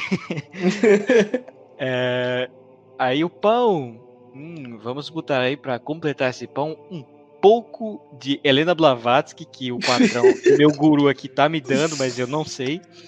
E com pitadas de Gergelin, de, de Aleister Crowley. Então, só isso, entendeu? É o Subway da religião. É, mas é isso aí. E assim, ó, o, tu tem que também entender que, assim, ó, esses anjos, né, que são ditos, esses anjos não, esses, essas entidades aí, né, que estão presas, se tu for ver agora, que eram os deuses principais da Suméria, depois o a Cabala é criada, né, no exílio na, naquela época do exílio da Babilônia, né, de quando eles são exilados por me, se mesclarem aquela o mesclarem a religião deles com essas práticas pagãs e a Cabala é criada, certo? Degenerou para o Shimpa, em resumo. É, só que assim, ó, se tu for ver, uma entidade X é respectiva por tal coisa, certo? Ela tem um pecado ligado a ela. E tu vai pegando em outros lugares do globo, tem entidades que são exatamente iguais, com a mesma descrição, bem dizer, só muda a aparência. Tá entendendo? Que são os, os primeiros cultos pagãos, entendeu? O que que o, o, demônio, cara, ele vai chegar e vai falar. Não, porque a parte do perennialismo, já adiantando, vamos matar já esse assunto. A parte do perennialismo, com certeza, cara, o perennialismo ele é real. Todas as religiões, elas vão te levar para o mesmo lugar se esse lugar que tu tá se referindo ao inferno, entendeu? ai, ai. Entendeu? Que, cara, daí... Tinha um cara que ele chegou para mim no Telegram. Ele era perennialista, jogador de videogame e tinha uns hábitos que eu não vou nem falar. E o cara que ia ser meu co-host católico disse: Cara, você não vai ser meu co-host. Você é cara, não premonição pra minha vida, tinha que mandar você é essa pro cara. Aí o cara disse assim: eu disse, eu disse, você vai espalhar heresia do meu canal, não quero isso. Ele disse: Não, não, eu não vou espalhar heresia porque tecnicamente eu não sou católico, você tem que ser católico para espalhar heresia. Assim tá bom, né? Só não se converter e fazer a merda que quiser, né? Tô, tá ótimo então. Enfim, foi a única vez que eu, que eu fiquei P com. Eu só fiquei P neste ano com duas pessoas. e uma das pessoas foi ouvir esse ouvinte aí. Eu disse, é, cara, você joga videogame, você faz esses hábitos aí, você, você aposta todo, você, você é perennialista. Como é Cara, se você é perennialista, você não é inteligente, entendeu? Ele é pagão em outras, em outras palavras. É, você é pagão, não quero gravar com você pra ser meu co-host. Sei lá, tem tanto cara, tem o Renato Teves, tem o Silva Sauro, tem o. Sei lá, tem 50 amigos no Telegram. Aí vem o cara assim. É complicado. Ele disse, não, não, pô, eu só valorizo religiões tradicionais. Me explica o que, que o Islã tem de tradicional. Tem nada, aquilo ali é uma porcaria. Exato. Vai, vai ler aquele livro ali, todo contraditório. Chimpa, tier list, nota, chimpa. Entendeu? o cara sair do pressuposto que Deus ele vai aparecer para uma religião, aí ele vai dizer o completo oposto noutra, e as duas pessoas vão salvar? chimpa, entendeu? Com certeza. é. é verdade, a verdade é só uma. Ou vermelho é vermelho ou vermelho é azul, entendeu? Não tem como você ser vermelho. Mas eu sou daltônico. não tem como vermelho. Não, sei lá, ou é vermelho ou não é. Não tem como você ser e não ser vermelho ao mesmo tempo. Entendeu? Então Deus ele é verdade. Não tem como você ser e não ser a verdade ao mesmo tempo. Sacou? Sim. É... é. Ele só tem um aspecto. Ele só é uma coisa. É, então, assim. É. Se ele fala só que religiões tradicionais estão certas, então, mas o perennialismo, de qualquer forma, quando tu vê, tu já aceitou a macumba, então. É, a religião tradicional lá dos Dogon, da, do Mali, tradicional, né? Não? Tem. É. O que. Primeiro, o cara, ele. E assim, macumba é paganismo também. Não o ouvinte, ele tem que entender a etnografia das palavras. Para isso é importante que ele estude latim e um pouco de grego, ou pelo menos pesquise todas as etnografias de uma palavras importantes. É, mas tem coisa que é só ter bom senso mesmo, cara. Tem coisa que não precisa de tanto. Eu nem conheço essa palavra que tu falou. O que, que significa tradicional? Vem da palavra traditio, do latim. Traditio é o que? É trazido. Ou seja, qualquer coisa que seja trazido de geração em geração, em teoria é tradicional, sacou?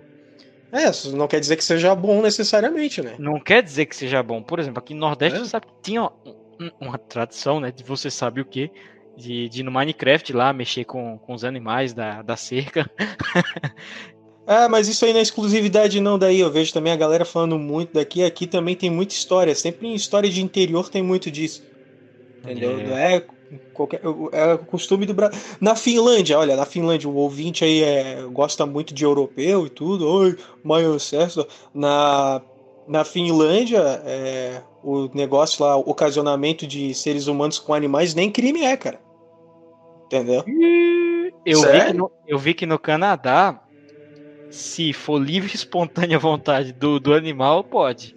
E, for a, então... e a pessoa, né, se abrir tá lá e o animal for por livre espontânea vontade. Os caras dão cada desculpa para dar a bunda, né, cara? Meu agora, agora você não pode chumbar o animal, não. Ele que tem que ir pra você no Canadá. Intancável canadio. Cara, quem é que quer ir pra um país desse? Eu fiz um podcast que vai ser lá por fora da caverna. Vale a pena sair do Brasil? A conclusão ah, que eu vale. cheguei é. A conclusão não que eu cheguei é, cara, talvez pro Senegal. Essa foi a conclusão que eu cheguei. Ah, pra te ver, né, cara? Não, o negócio que o Homero falou no podcast dele, cara, só o fato de tu estar tá num país onde tu não precisa queimar lenha o ano todo para sobreviver já é uma maravilha, cara. Pô, calorzinho aqui, pô, bom demais. Não, é, é, tu acha melhor o quê? Passar calor, que é tancável, tu tanca isso facilmente com um ventilador ou dois na tua cara? Ou com tu um acha melhor. Fi... É, aí, ó, tradição, ó. Ou então, ó, ou então tu tem que queimar lenha o ano inteiro, cara, para tu sobreviver, porque se tu botar o, o pé para fora da rua, tu já morre de hipotermia. Sei lá, hein? É Sei bem lá. melhor, cara. Nordeste. Por exemplo, eu já visitei é, muitos países da América Latina. Cara, todos, todos eles têm clima chimpa, menos o Brasil. O clima do Brasil é muito top. Pior, cara, tu vem pro sul, tem áreas aqui do sul que tu olha, tá, isso aqui não é o Brasil, cara. Tu parece que tá num pedaço da Europa aqui, arquitetura, até a, o, o, Meu Deus, fugiu a palavra da. Tinha um canto que era chimpa, assim. Entendeu? Ah, já aqui do lado aqui, cara, às vezes. Ah, é normal, às vezes dá, dá zero, menos tá três. Doido, cara, tá Dependendo doido. do frio. Não, o Sam que falava de banho gelado, disse, ah, banho gelado é muito easy que, que esse pessoal tá reclamando? Rapaz, é. lá no Sudeste, amigo, tomar banho, eu não tomava banho. 3 graus? Nunca que você vai me ver no chuveiro. Não, até perigo dar algum problema, e, tipo, não é acostumado. Tem que fazer isso no verão, pelo menos, pra te acostumando, fazer o outono inteiro, pra no inverno tu fazer. Pô, tu vai entrar ali, tu vai ter um choque térmico.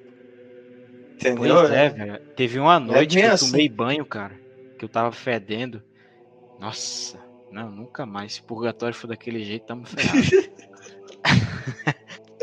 é, e dizem que a parte mais próxima lá onde tá o capeta é gelada, né? Deve ser bem assim mesmo. É, dizem que é gelado. Ai, ai. Se fosse é gelado é complicado eu Ah, mas teve uma época que eu tive que tomar banho no frio, que eu tava fedendo mesmo, acabou a luz aqui que faltou, né? Tive que sair tudo para trabalhar tudo. Ah, cara, meti lá debaixo do chuveiro e foi, cara. Mas Não, o pessoal de São Paulo vem aqui pro, pro Nordeste, cara. Aí tem uns. O chuveiro já tá gelado, o nordestino é de açúcar, ele não toma banho, chuveiro gelado. Rapaz, é tinha na praia um chuveiro que tava gelado, bicho. De noite. De noite a água é gelada. Aí o, o paulista lá, parará, parará, que aguinha quente. E todo mundo olhando pra ele. Ih, que psicopata é esse, cara? ele, pu, pu, pu, pu, pu, aguinha. Que, que nem aquele meme lá do ratinho do Castelo Ratibom. Tomar banho é bom, tomar banho é bom. Tchau, preguiça.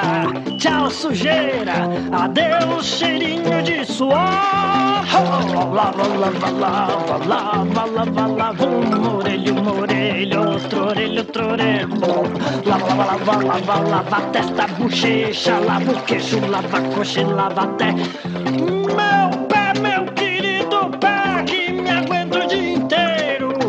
Ah, eu lembro disso aí. Tomar banho é bom demais. Enfim.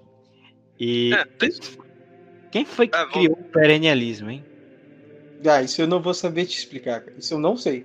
Realmente não sei. Quem criou uhum. isso? Eu sei que tem toda uma. É... Tem toda uma, uma série literária sobre isso, de um monte de gente que fala sobre isso. Mas nunca tive interesse, interesse assim saber o que, que é isso. Sabe? Porque até na época que eu era pagão based, né? Que eu era metido a base de pagão, eu pensei, cara, só me interessa aquilo que eu acho que é verdade e deu. Entendeu? Eu não quero ficar sabendo de, Quer de que outros lugares. Quem criou? É.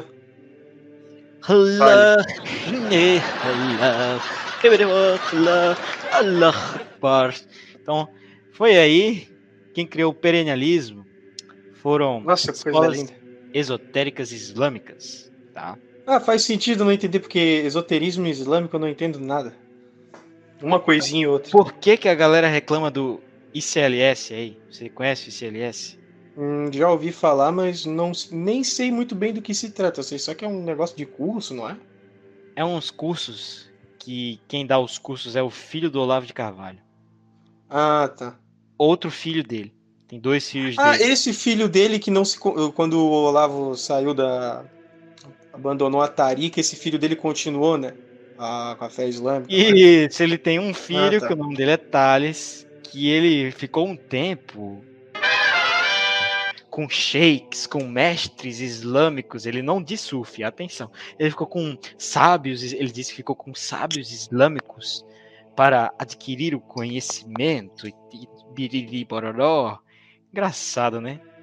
E então, a, o sufismo ele está intrinsecamente ligado, cara, com o perennialismo. Tá? Tanto é que quem fundou o perennialismo foi um sufi, né? Ivan ah. O cara da Suécia. Agora, o que, que esse cara foi fazer lá no Marrocos? Não sei. Mas ele foi para lá e voltou, aí trouxe essa porcaria para cá. Então, o Sufi é uma doutrina esotérica que vem do islamismo, sacou? Não, é, eles acreditam que tem o islamismo para ralé e o islamismo para para as pessoas inteligentes que conseguem compreender aqueles textos. Não é basicamente o que o, o nosso nosso amigo aí, dono do, do Open Society, acredita, não? Quem que é o dono do Open Society? O soro positivo. Ah, o soro positivo. Essa galerinha. não é isso que eles dizem? Porque tem até dentro do vilagerismo, tem dois tipos de vilagerismo. Tem, tem o vilagerismo mesmo e tem o vilagerismo da ralé também. Uhum. Depende, eles têm esse negócio da, da raça pura jujubilaica, jujubilaica, né? o que, que a galera fala desse CLS? E isso foi um cara que passou 10 anos junto com eles que me contou. Tá? Ah tá, quando eu tava falando isso, o, o que a gente não gosta, que eu me refiro mais é esse, entendeu? É essa galera, porque tem, por causa disso, tem essas duas. Tem essas duas castas, digamos assim, digamos assim, né? Mas o maior problema que eu vejo hoje em dia para os católicos brasileiros é um, modernismo.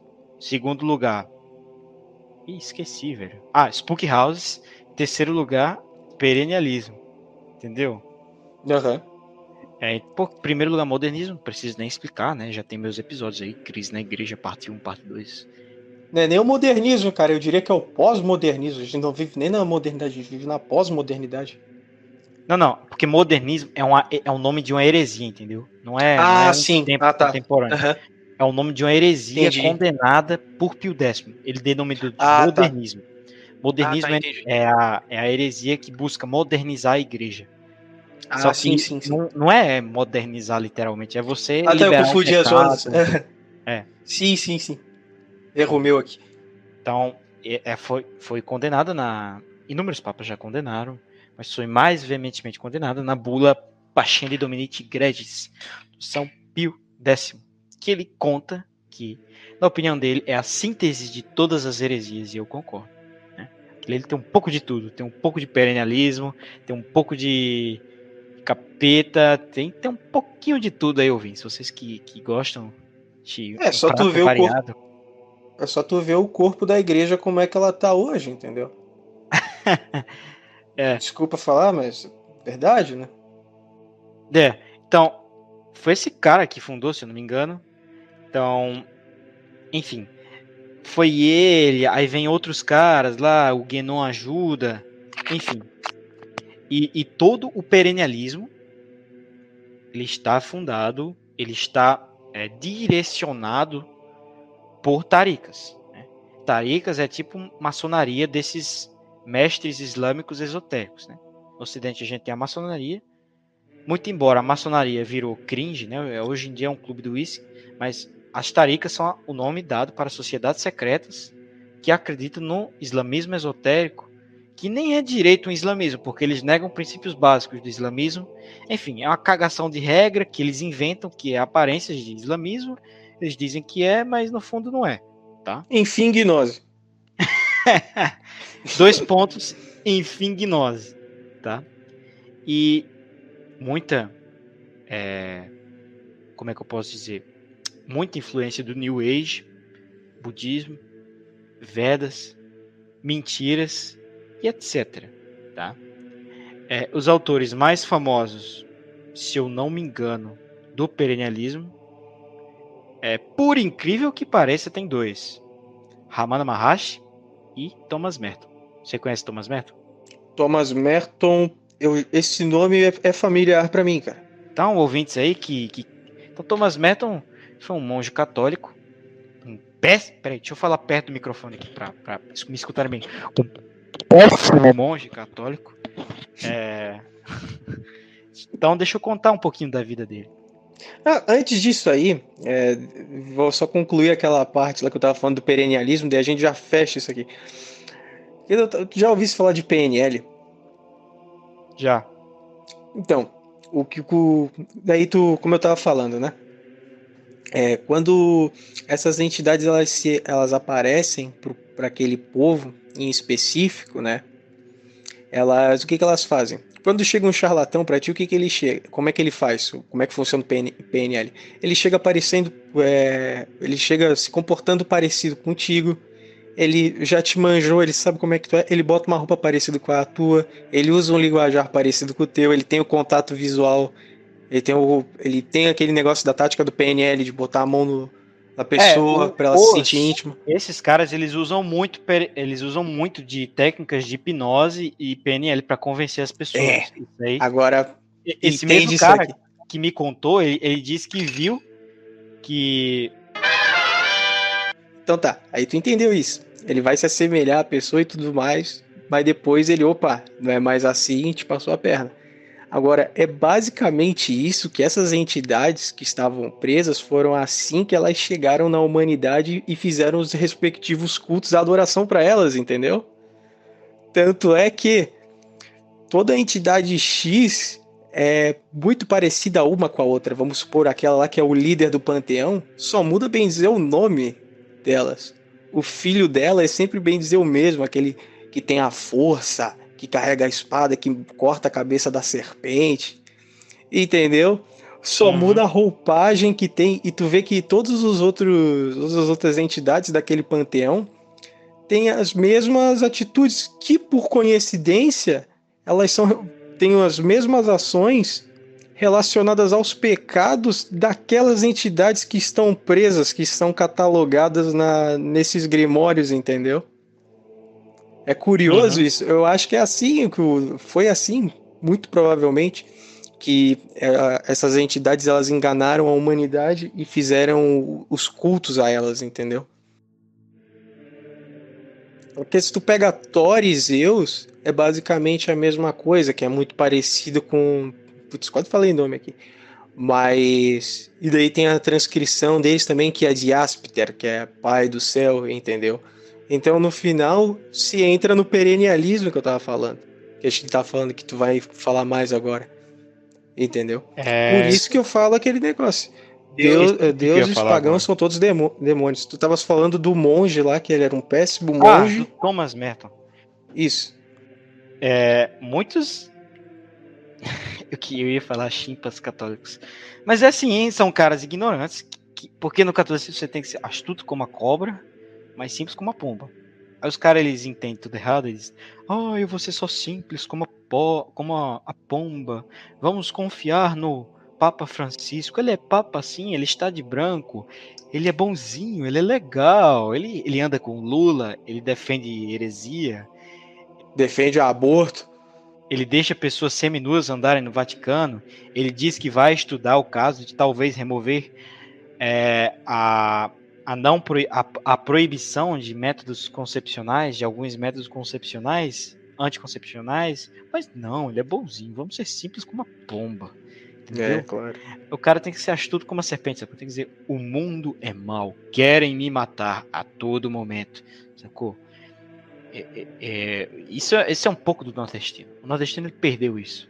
Infelizmente, só os ouvintes aí, bases de São Paulo, que tem isso porque né, São Paulo é uma cidade extremamente perigosa e eu tenho também alguns ouvintes do Rio de Janeiro, justamente por causa disso. Então acho que o cara ele continua com o olho de cobra dele em dia, com o instinto de cobra dele, ele, ele não arrefece.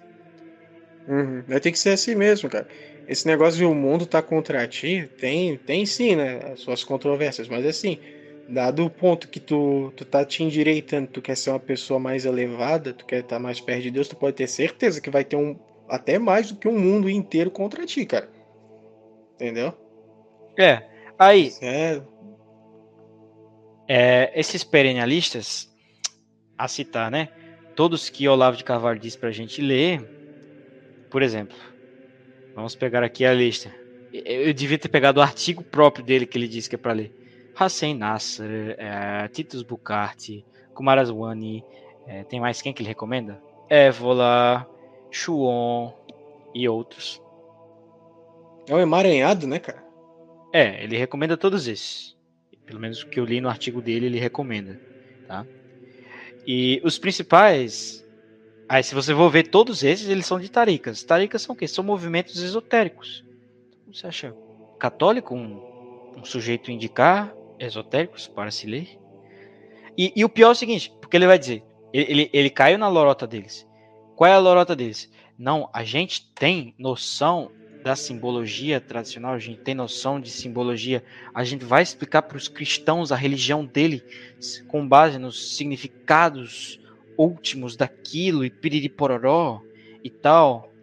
Mas o cara é um filho da mãe, né? Eu vou explicar o cristão como é que ele deve ser cristão a partir da minha crença que é fundada num monte de loucura, porra. É, é, o Évola diz isso, ele não conhece nada de, de cristianismo, ele defende isso. Não, vou o Olavo. Olavo, parabéns, você explicou o muito bem de vocês aqui, aí. o simbolismo da cruz, você explicou muito bem o simbolismo disso aqui, pororó, pororó. Realmente simbolismo é importante? É, mas entenda, o demônio, como que ele age? Ele fala nove verdades para dizer uma mentira. Entendeu? É, exatamente, como eu falei ali da, da persuasão ainda há pouco ali do, dos demônios para fazer com que a humanidade acredite nele, entendeu? Então, o Luiz Gonzaga de Carvalho, como é que ele faz? Ele fala nove verdades. Ó, oh, é importante você rezar o texto. Ó, oh, é importante você ter uma devoção. Ó, oh, é importante você fazer jejum, oração, esmola, para ele falar uma mentira, que é o quê? Não, você pode continuar com a sua religião, você pode continuar sendo evangélico, você pode continuar sendo o raio que parta, que não tem problema. Você vai pro céu, Deus vai te perdoar se sua religião estiver errada, suas religiões são boas. Entendeu? Funciona assim, cara. Sacou? Sim. Aí o cara, é, é verdade, ele falou nove verdades, então, por de tabela, essa décima é verdade, acabou. Entendeu? Mas não funciona assim. Não funciona assim. Aí a galera diz que esse pessoal. Aí a galera diz que esse pessoal é intelectual. Mas eles cometem erros básicos. Erro básico 1, um, do Olavo de Carvalho. Muito simples. É, eles, não, eu sou intelectual, meus inimigos são analfabetos funcionais. Aí o professor Carlos Bezerra faz uma crítica a ele na disciplina e o cara vai lá e começa a xingar o cara. Não, você é um analfabeto, você é um. Cara, por favor, né? se o cara é realmente intelectual, ele não vai agir que nem uma criança xingando, é, dizendo que ele é um analfabeto. Isso não é refutação. E nem só isso. O Olavo de Carvalho, ele tem um péssimo hábito que ele é assim, ó, ele pega, ele julga o cara de certa maneira, ele começa a atribuir é, condutas que aquela pessoa não tem necessariamente, sabe? E ele cria um, um a galera da, da, esquerda fala bastante, mas é verdade, ele cria meio que um espantalho ali sobre aquilo e ele começa a atribuir um monte de coisas a, a uma frase que a pessoa fala por achismo dele, entendeu? Tipo, vamos supor, ele é um neoconservador, né? Então ele vai chamar o cara de comunista. Se ele tem alguma visão que não seja compatível com o do Olavo de Carvalho, ele vai começar a cavar e vai achar. Ou seja, ele vai criar uma forma pro cara ali de comunista, entendeu? E vai taxar o cara disso. É só um exemplo bem bobo que eu tô dando, que é assim que a retórica dele funciona, que eu vejo como é que é, né? E assim, qualquer coisa que fuja daquele molde que ele criou de tradicionalismo conservador, qualquer coisa que fuja disso, o cara já é taxado de comuni é, comunista, é analfabeto, analfabeto é. é, aí ele vai taxar lá de vários ismos, analfabeto, sei lá o que, que mais que ele diz. Normalmente é só analfabeto, xinga a mãe do cara. Então vamos lá. O que, que é um intelectual para Santo Tomás de Aquino? E você não precisa nem pegar Santo Tomás de Aquino. Pode pegar Sêneca, Cícero, Plotino, Confúcio, ou até mesmo common sense, como dizem os americanos, que é common sense não é exatamente sentido como assim ser tipo o óbvio, assim. Uhum. Só pensando que você chega nesse, nessa conclusão. Sabe o que? Primeiro, uh, o intelecto dele está no controle de sua vontade. Isso é extremamente necessário para o intelectual. Por quê? Porque as emoções não podem influir nos seus pensamentos, correto? Para você ser intelectual? Claro. Então, no Olavo, a gente percebe isso? Eu não percebo. Ele parece uma mulher histérica às vezes. Tanto pelos vícios que ele tem, de xingar os outros, tanto pelos vícios compulsivos em cigarro, tanto pelo vício compulsivo em café, tanto pelos inúmeros outros vícios compulsivos, mas o principal que tem é o do palavrão. Ó, oh, mas não tem problema com palavrão. Calma. Pera aí, escutem. E vício em ira também, ele é muito colérico, cara. Assim, desmedidamente. Sabe? Ele diz, olha, me diga se isso é uma pessoa inteligente. Ele diz que ele fala palavrão porque o, o, os inimigos deles cometem pecado contra o Espírito Santo e ele tem a permissão de fazer isso. Não, cara. Quem que ordenou ele? Primeira aula de catecismo. Não pode falar palavrão. Entendeu? Acabou. Eu quero saber em qual ordem ele foi ordenado. Ele é um templário, alguma coisa? Queria saber disso. Se for assim, ele tá mais por um teutônico, né? Então, aqueles pagãos lá que se diziam católicos. Então, se o sujeito ele não consegue perceber uma verdade tão básica como essa, de que não pode falar palavrão, porque xingar uma pessoa não adianta muito, você chamar o cara de filho de não sei o que, de, de, de uma pessoa que caiu, entendeu? É um negócio bem covarde. O que, que a mãe da pessoa tem a ver com ele ali, cara? O que eu acho mais covarde, cara, é ele ensinar para os católicos que pode fazer isso e não apenas que pode, mas que se deve fazer isso. Aí você vai ver essa elite católica brasileira, falsa católica, diga-se de passagem, que fica falando palavrão, fica. Eu mesmo vi aquele Yuri dos Anjos, que foi um dos pupilos dele. É... O cara fica aí no Instagram falando palavrão, xingando os outros, não sei o quê. Aí a pessoa vai associar isso ao catolicismo. Ele acha que é isso aí, essa baixaria, essa palhaçada inventada pelo Olavo Carvalho e pelo padre Paulo Ricardo. Não, não é isso, entendeu? É uma coisa completamente diferente, sacou? Não, é. então, o, o Olavo de Carvalho, ele e o perennialismo, o perennialismo, ele é uma doutrina de direita que abroga para si, ortoga para si um dito conservadorismo, conservação das, das, das doutrinas, da, das tradições, entre aspas, é, só que o que, que, ele faz? Enfim, ele ah, vai. Mas isso nem faz sentido. Nem faz sentido isso ser conservador. E isso tá no Ocidente por esse negócio ser islâmico. A própria definição dele já não faz sentido no lugar que ele tá. Não, é a mesma é, coisa de dizer que. É, é a, mesmo, é a mesma coisa do neoliberalismo, entendeu? Eles mesmos eles propiciam que o mercado alimente narrativas totalmente opostas àquilo que vai com, com a família americana, que é, que é dito, e o próprio mercado se, o próprio mercado se, se encarrega de destruir o próprio conservadorismo do lugar, entendeu? É um negócio tão burro quanto. Eles usam a mesma tentação, a mesma ferramenta, a mesma armadilha que a maçonaria usou no começo. Que é o seguinte: qual é a armadilha que eles usam? Eles dizem assim: oh, o cristianismo tem esse simbolismo e tal, maneiro, top joias, dá like, se inscreve no canal. Aí depois eles, aí eles mostram depois, olha do islamismo. Aí eles detalham dez vezes mais e dizem, olha, o cristianismo perdeu sua essência faz muito tempo, teve muitas crises. Vocês têm que ser islâmico, porque o islamismo é uma doutrina mais nova, ele não perdeu sua doutrina, ele está vivo.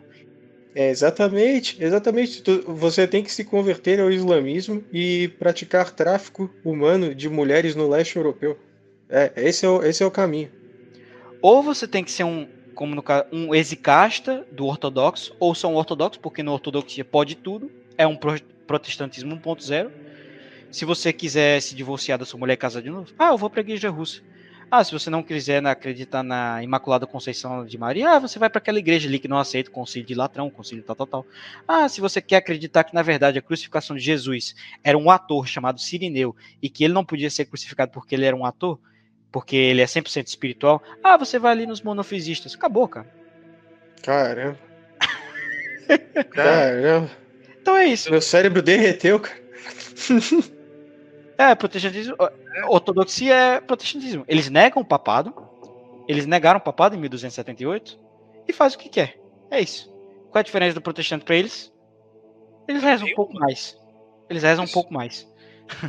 e a estética, né? A roupagem do. É, eles do têm uma estética bonita, exatamente. Uhum. Muitos jovens se perdem pela é estética. É isso que é isso que atrai, cara. É esse negócio. Ô, presta, só dá um minutinho aqui. Só me dá um minutinho que eu preciso realmente ir no banheiro, cara. Não aguento mais um minuto. Uma hora depois. Tô de volta. Você voltou? Deixa o banheiro é longe do quarto.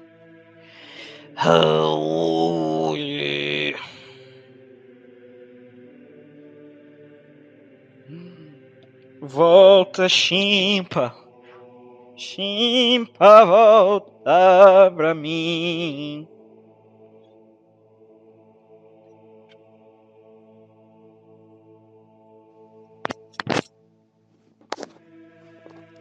Parece você está aí. Tô, tô, tô aqui. Ah, voltei. Então, o perennialismo eles propõem um falso conservadorismo, que é esse conservadorismo chulo de inúmeras religiões. Só que aquela coisa, né? Aquele princípio básico da economia. Quando todo mundo é culpado, ninguém é culpado. Entendeu? Não sei se você já viu esse princípio. Sim, sim, já ouvi falar. Se a culpa é da sociedade, ninguém é culpado. Sim, a culpa é do coletivo, então, então não tem como. Aí, tipo, quando tu vai arrumar. Quando tu usa essa desculpa, né? Aí tu vai tentar arrumar. é, vai, vai tentar tomar um, um meio de. é, Tá me fugindo a palavra agora da cabeça. De tentar remediar isso, tu vai ser taxado de totalitário, tu é contra o povo, entendeu? Aí tu já tá tomando a medida errada contra o meio errado. Qual é a teoria que esse conhecido meu ele tem sobre CLS? É o seguinte: o Luiz Gonzaga ele é um bode expiatório. Ele diz que ele é ortodoxo, porque se ele dissesse que ele fosse islâmico, ele não ia ter alunos, ele não ia conseguir ganhar alunos. E a pessoa que vai falando ali de islamismo é o irmão dele, e ele vai e o Luiz Gonzaga Carvalho Neto vai falando de islamismo, mas dizendo sobre aparências cristãs, sobre aparências, né? Ele vai falando Aham. de perennialismo sobre aparências ortodoxas, sobre aparências de não sei o que, entendeu? E se eu não me engano, Prestes, me corrija aí se eu tiver errado, cara. O, o islâmico ele pode mentir pro outro sobre a religião dele pra poder convencer. E quando a pessoa se converte, ele olha e diz: Ó, não é mais assim não, hein? Agora tu vai ter que te endireitar. Esse é o princípio da taquia. T-A-Q-Q-Y-A. Taquia. Então, eu li isso em vários livros de história e disse, ah, isso aqui deve ser cope. Vou, vou, vou ver aqui histórias. Não, realmente tem. Você pode mentir, por exemplo, chega lá o Silva Sauro, aí ele é, ele gosta muito de bater punheta. Aí, pô, cara, eu quero. que exemplo bom. Não, Silva pode bater punheta, vamos rezar aqui e tal. Aí o cara lá, ele vai rezar o credo dos islâmicos. É, deixa eu só pegar aqui. Ele tem duas palavras, se não me engano. Que é: Não existe Deus, exceto Allah. E Maomé é seu profeta. Esse é o credo. Então, para você não cortarem sua cabeça em algum país aí radical, você tem que se apresentar numa mesquita, se ajoelhar e falar isso aí. Que eu não sei como é em árabe. Mas é bem engraçado. É, Você tem que falar isso. Esse é o credo deles. Aham. Sim, sim. Então. E perceba como a formação do islamismo é diabólica. Por exemplo, vamos lá. Como. é, primeira coisa. Ah, você não acha que ele foi um profeta revelado por Deus, o Maomé, não sei o que, cara? Coupe. então, os próprios islâmicos eles dizem que. é, Aí você vai dizer, ah, cara, mas o, o Al-Haram, ele, ele é todo poético e tem todas as rimas, como isso é possível? Mas ele não era analfabeto? Então, ele dizia assim, que ele ouvia uma vozinha no ouvido dele e ele proclamava as verdades. Cara, a Helena Blavatsky fala a mesma coisa. É? É, ela fala isso, tudo que ela escreveu, ela disse que foi revelação do- dos espíritos pra ela. É, aí, aí, aí os amigos dele lá percebiam, eita, o profeta ele está tendo um momento de revelação, peguem seus cadernos. Aí todo mundo pegava o caderno, ele começava a falar e eles anotando lá. Então, é, o demônio, ele é ótimo em fazer poemas, ele é ótimo em fazer melodias, ele é ótimo em fazer louvores, tá? E até, inclusive, teve um caso de exorcismo que um padre, que eu vou trazer, ele sabe melhor, eu esqueci, foi um cara que ele fez um exorcismo, acho que foi com São João Maria Vianney, que todo mundo ia na cidade que ele era louco. Aí São João Maria Vianney, rapaz, eu acho que ele tá com capeta aí. Aí ele fez uns negócios lá, aí enfim, tinha um cara lá com São João Maria Vianney, horas, peraí, deixa eu ver aqui se esse é o nome, se esse aqui é o nome do cara. É, não, não é. Aí tinha o cara dizendo, rapaz, ele é louco, deixa isso aqui pra lá. Aí o cara começou a escrever um poema à Virgem Maria. Se você for ler esse poema, é o poema mais lindo do mundo. Mais bonito de todos. Aí ele termina com dois versos. Pode um louco escrever esse poema? Por quê? Era, era o capeta. Então o São João Maria Vianney tem que fazer a conjuração ali. Aí terminou o poema. Agora me explique se pode um louco escrever um poema assim. É assim, cara, entendeu? É conjuração do demônio. Então. E eu não teria percebido isso se eu tivesse lido, tá? É. Eu não teria sido perspicaz pra, pra, pra ver isso. Eu diria, ah, só, ah, legal. É, aí o. Eu tava falando do islamismo. Bem, primeiro tem esse aspecto. Segundo, tem esse aspecto de você poder mentir pra pessoa, mas mentir é um princípio errado e Deus ele aprova o errado. Então quer dizer que ele aprova o pecado, que é a ofensa ele mesmo. Então, cara, cope, tá? É, próximo cope, que ninguém fala. Então, tem uma parte lá no Corão que eu não sei se é no Corão, é nos hadiths, mas eu acho que é no Corão. É, essa parte é, é, converte a maioria dos islâmicos, é, que é o seguinte: ele vai comer na casa de uma mulher lá, ele não sabe a religião dessa mulher, a mulher envenenou o prato. Aí ele comeu o prato envenenado. E depois de comer, a mulher disse: Se você for enviado por Deus, você não vai morrer desse veneno. Ele, eita, me chega, me envenenaram. E sabe o que aconteceu? Cinco anos depois ele morreu. Ele disse: É, pois é, eu morri. Foi aquele veneno lá que me deixou doente.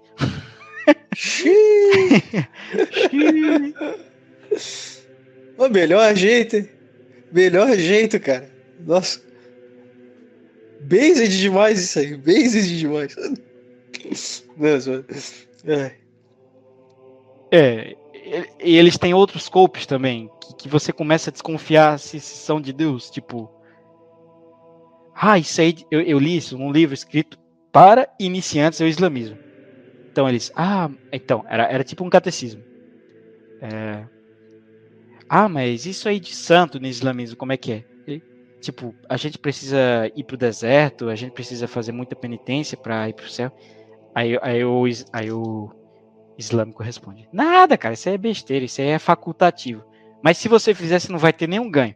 Então só reze aí assim corações, vive uma vida interessante e veste boas roupas, não tem problema, come bem. Então, enfim, a gente nunca vai saber se ele tá mentindo ou se isso realmente é doutrina do Islã, mas eu acho que isso realmente é doutrina do Islã. Entendeu? É, porque para estar tá no livro de iniciados da doutrina, então é, né? É na, tá na catequese, mas como eles têm ataque aqui, eu nunca vou saber se isso é verdade, mas pelo visto parece que é verdade, porque no islamismo não tem nada tipo convento, nada de processo espiritual, uma ascensão espiritual, só cinco orações, acabou. Né? E, e, esse negócio das cinco orações. É, me fala disso aí, eu fiquei interessante. O quê? Eu achei interessante esse negócio de cinco orações. É o que, que elas se tratam? São passagens da, do Corão. Ah, tá. Uhum. Em si, é, são orações bem bonitas, se você for ver e tal, mas. Ah, eu quero falar. Aí tem as cinco orações. Você tem que fazer lá com todo mundo. Então, se você tá com dúvida na fé, você tá com. Sei lá, você quer se converter para outra religião. Aí você. Normalmente você pararia de fazer. Só que, cara, se você não fizer uma oração, já era, cara. No passado podia cortar sua cabeça, sacou?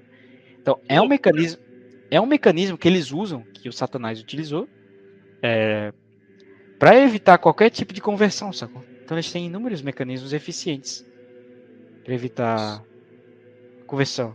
Por exemplo, isso aí de que se o, por exemplo, Sura 47 está no, no Alcorão, mate os infiéis.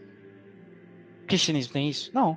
Então, a, a, adoção do cristianismo dos reis é uma adoção bem mais sincera, tá? Ah, isso aí tu vê bem explícito no rei Olavo, cara. No Olavo II, da rei da Noruega, que foi o primeiro santo, o primeiro rei a se tornar santo, inclusive. Eu acho que foi o primeiro. Porque não é uma religião, vamos supor assim, se você tem fins somente de dominação, os reis da Europa iam usar o, o islamismo, pô. Dez vezes melhor Exatamente. que o cristianismo. Entendeu? Com certeza, dado o mindset já do europeu também. É, tu Sabe? pega ali. Agora, o, o cristianismo, cara, não é uma religião boa para você dominar. Aquilo ali é uma. É uma adoção por realmente interesse genuíno, sacou? Porque aquilo ali não Sim. tem benefício você usar aquela religião. Usa paganismo que você bota o rei como próprio Deus, usa o islamismo. Usa lá o budismo que vai ter lá o Dalai Lama deles.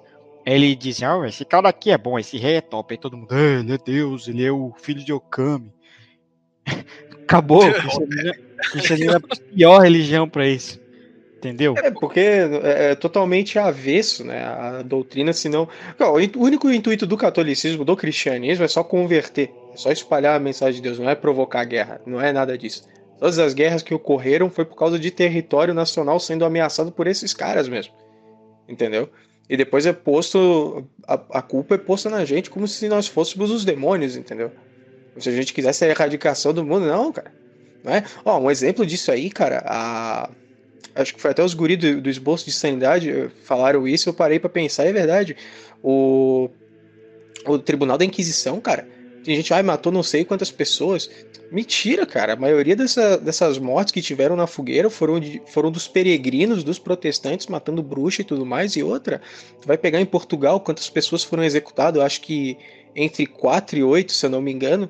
E outra, o tribunal da, da Inquisição também, ele servia mais para as pessoas, o, as próprias pessoas que estavam em volta, vendo, tipo, sei lá, mulher fazendo aborto, sacrificando criança, esse tipo de coisa, não era um negócio bem visto pelo povo. As pessoas queriam matar essas pessoas, entendeu? O tribunal da Inquisição servia até para proteger do próprio povo, entendeu? Isso Sabe? é co- E- porque a própria Com palavra. A própria palavra inquérito vem de Inquisição. É a Inquisição que criou o inquérito. Você sabe o que que é o inquérito? É o conjunto Não, não. de atos e diligências que tem por objetivo apurar a verdade de fatos alegados. É um negócio que você dá lá pra ver, pô, isso aqui é verdade? Vamos apurar os fatos. Entendeu? Isso vem da Inquisição. Aham. Então, o perennialismo ele vai criar essa nova direita, essa direita meio pagã, meio não sei o que, e ela vai ter muita influência em pensadores como Dugin, como o Olavo de Carvalho, e ela só foi ficar mais famosa em 2010, tá? E o, o mais incrível é que ela vem juntamente com o noachismo, o noachismo que ele se, se mostra mais claro somente em 2020. Você sabe o que é o noachismo? Cara, eu não faço ideia do que se trata. Primeira vez que eu escuto essa palavra na minha vida. Então, o noachismo ou noéismo é um tipo de religião criada lá no Congresso de Astana, que você deve conhecer, que foi os líderes religiosos de inúmeras religiões, quer dizer, falsas religiões, e o Papa, né, falso ali, o impostor, herege, psicopata, que ali diz que é da Igreja Católica. Ele diz: não, temos que fazer um acordo para nos unirmos, para termos paz e não sei o quê. Então ali eles estão criando o noeísmo. O que, que é o noeísmo? É uma doutrina que, que quer dizer que todos nós viemos de Noé, tá? Mas essa é uma doutrina criada pelos villagers, tá? E é o próprio objetivo dos villagers, para louvá-los, né? A criação do Hum. noeísmo é um objetivo de louvá-los para mostrar, é, vocês estavam, é, a gente é, a gente é certo. Nós os villagers somos certos. Vocês todos são cope, são aberrações, são adulterações, mas nós que temos a origem aqui na aliança de Noé somos os corretos. Ô, peraí, peraí, peraí. Não é daí que surgem umas teorias ali que é, é, uma certa quantidade só seleta de pessoas vai pro céu e tudo mais, não é? É, daí mesmo. Putz, aí tem uma galera que acha que, sei lá, é DNA corrompido, não sei o que, o resto da humanidade não é digna porque o próprio DNA tá com um treco assim, não é? Uhum. Putz, cara, tem gente que eu conheço que acredita nisso, que debate isso, cara. É sério, bicho? Então, Depois em off eu falo melhor contigo sobre isso aí. Pra não ficar expondo ninguém também. então, o nome disso, em inglês você vai achar é Noahidism. É uma crença os princípios da religião são somente as sete leis de Noé. Quais são as sete leis de Noé? Quer que eu leia? na- Não, não, tô zoando, vou ler em português. Não, não cometer idolatria, não blasfemar, não assassinar, não roubar, não cometer imoralidades sexuais, não maltratar aos animais, Hum, estabelecer, sistema, estabelecer sistemas e leis de, desone, de honestidade e justiça. Cara, as sete leis não é basicamente o que a gente vive hoje. É a religião de hoje, que as pessoas normais têm. Não, se eu, se eu não roubo, se eu não mato ninguém, se eu não como um cachorro, eu vou pro céu. 90% dos americanos hoje, se você for ver em pesquisa lá, ah, você acha que você vai pro céu? 90% diz, ah, eu acho que eu vou. Xiii. Pra eles ir pro céu é não roubar, não ser corrupto, não Pô, cara, só trair a mulher de vez em quando. É só às vezes. Limpa o- a peça ali na, na pia. E, e quando, e quando tá com ela. fora de casa, e quando tá fora, né, em outra cidade, aí pode. É. Se for com travesti, usa camisinha. É, isso aí. São as Meu sete Deus. leis de Noé. Do, do professor Luiz Gonzaga de Carvalho, dos judeus, noarredistas e dos perennialistas. Não, cara, é porque não faz sentido, porque é um negócio tão preguiçoso, cara. Porque assim, se tu vê o negócio errado acontecer e tu te omite, cara, tu tá sendo tão mal quanto a pessoa que tá cometendo aquilo, tá ligado? Não faz sentido nenhum, tu se torna conivente. O negócio é tu não conseguir agir, às vezes, por, por fraqueza e tudo mal, isso é compreensível, entendeu? Tipo, tu meio que tá incapacitado ali. Agora, quando tu vem e tu fala, ah, não vou me meter, cara, tu, tu faz parte daquilo. É a frase do, do dramaturgo Molière, que tem tudo a ver com a doutrina católica. Não somos apenas responsáveis pelo que fazemos, mas também pelo que deixamos de fazer. Não, olha. Isso tem tudo a ver com a doutrina católica, com a parábola dos talentos. É uma boa explicação da parábola dos talentos, mesmo que ele não, Não. tenha tentado fazer isso. Então, e outra, ó, isso aí já vai de contraponto com tudo aquilo que é falado lá do o pagão. Ele gosta de falar, ai não, não sei o que, é doutrina de perdão e não sei o que, vocês são assim. Não é assim que é ensinado, não, cara. Se tu vê um- uma injustiça acontecendo ali, se tu resolve ficar quietinho ali, diz, ai, não é problema meu, não, cara, tu é tão errado quanto. Entendeu? Depende também, né? negócio. Tipo, tem injustiça, sei lá, se é uma menina de 15 anos, aí tá um cara assaltando o outro. Ah, você não tem o que fazer, sacou? Mas Sim, tem claro. uma arma. É, exatamente. Que nem eu falei ali, eu deixei, se tu não consegue mesmo, não- daí não tem, entendeu? Não tem O cristianismo ele ficou cringe porque aí teve o Vaticano II, que foi uma apostasia já preconizada por São Paulo, por São Francisco, por São Vicente, é, por, é, pelo sonho de Leão XIII, que teve no exorcismo, que inclusive tiraram essa parte do exorcismo novo, lá de 1990. É, então foi preconizada essa grande apostasia que ia ter. E essa apostasia veio pela heresia do modernismo. E o catolicismo tá cringe. Se você acha cringe essas missas aí em português, bate São Paulo, saiba que isso não é catolicismo. Isso é uma religião que eles criaram, que eles dizem que eles são católicos, mas eles não são. Entendeu? Por exemplo, se chega um cara dizendo, ah, eu sou budista, eu sou monge budista, será mesmo que ele é? Vamos ver a doutrina dele aqui. Ele Aham. segue mesmo a doutrina do budismo? Ou ele só tá vestido de, de laranja com a cabeça raspada? Entendeu? É isso que virou catolicismo.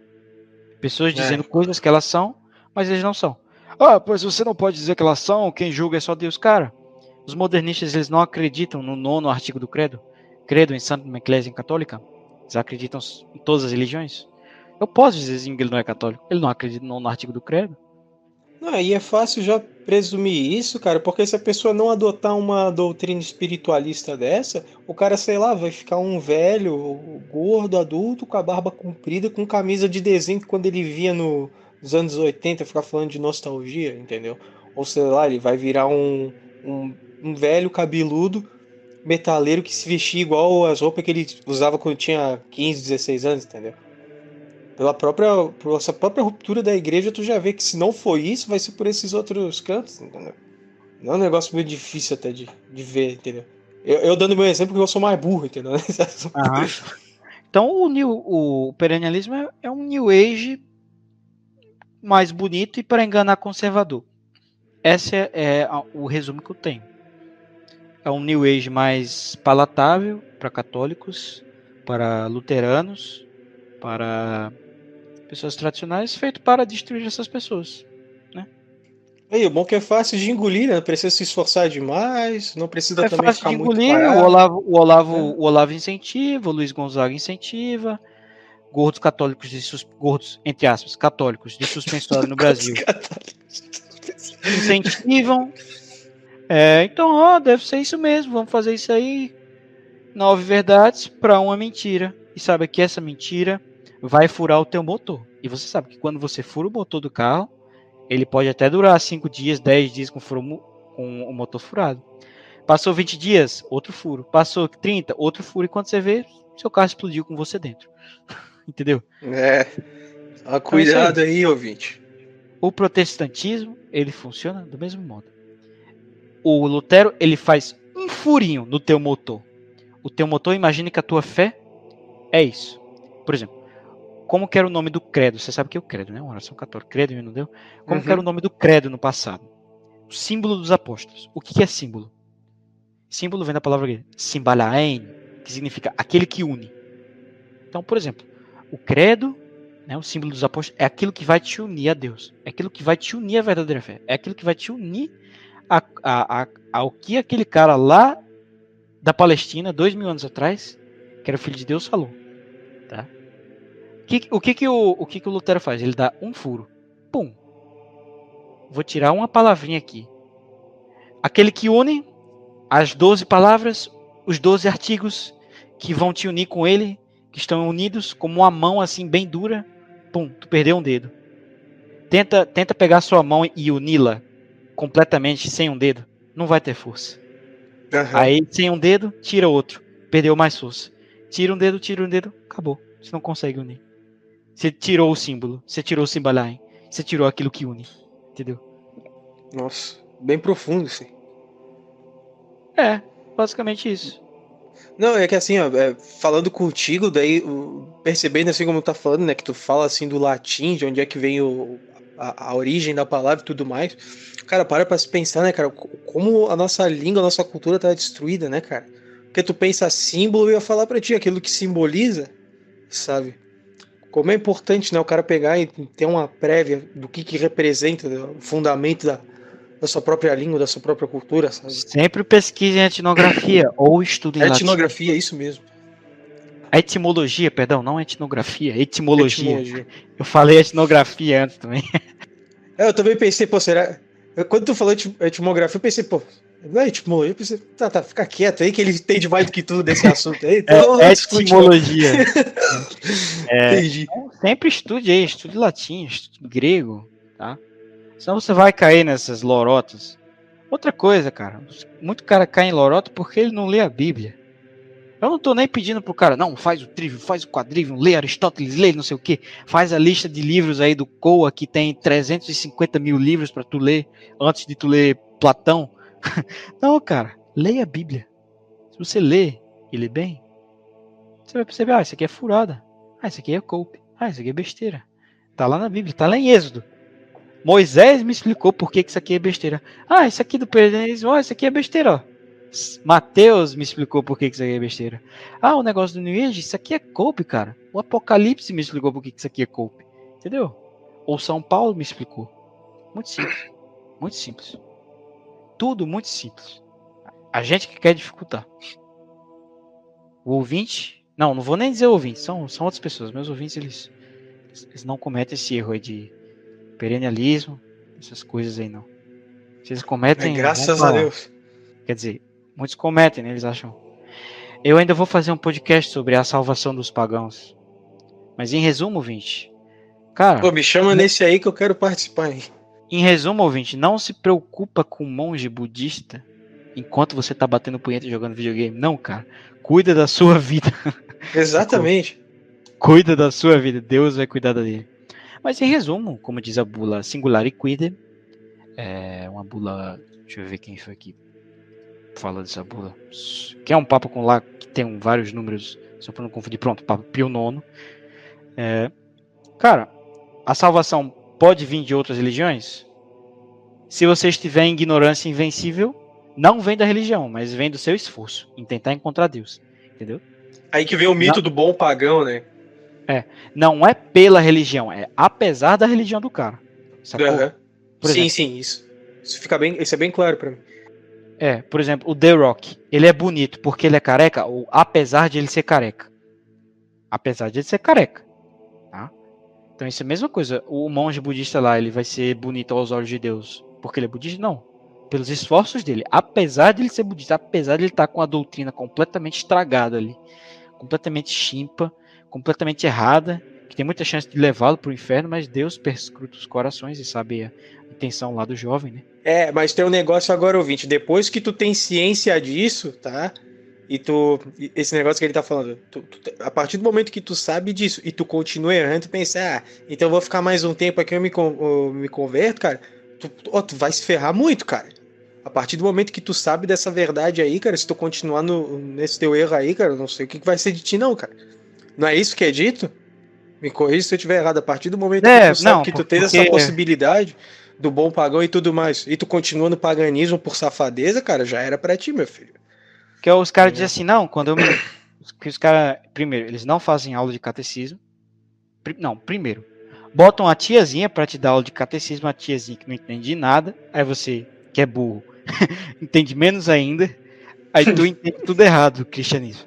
Não, graças a Deus, todos os catecismos que eu fiz foi com um padre, e eu digo mais, foi um padre fera, cara, um padre fino do fino, só o azeite.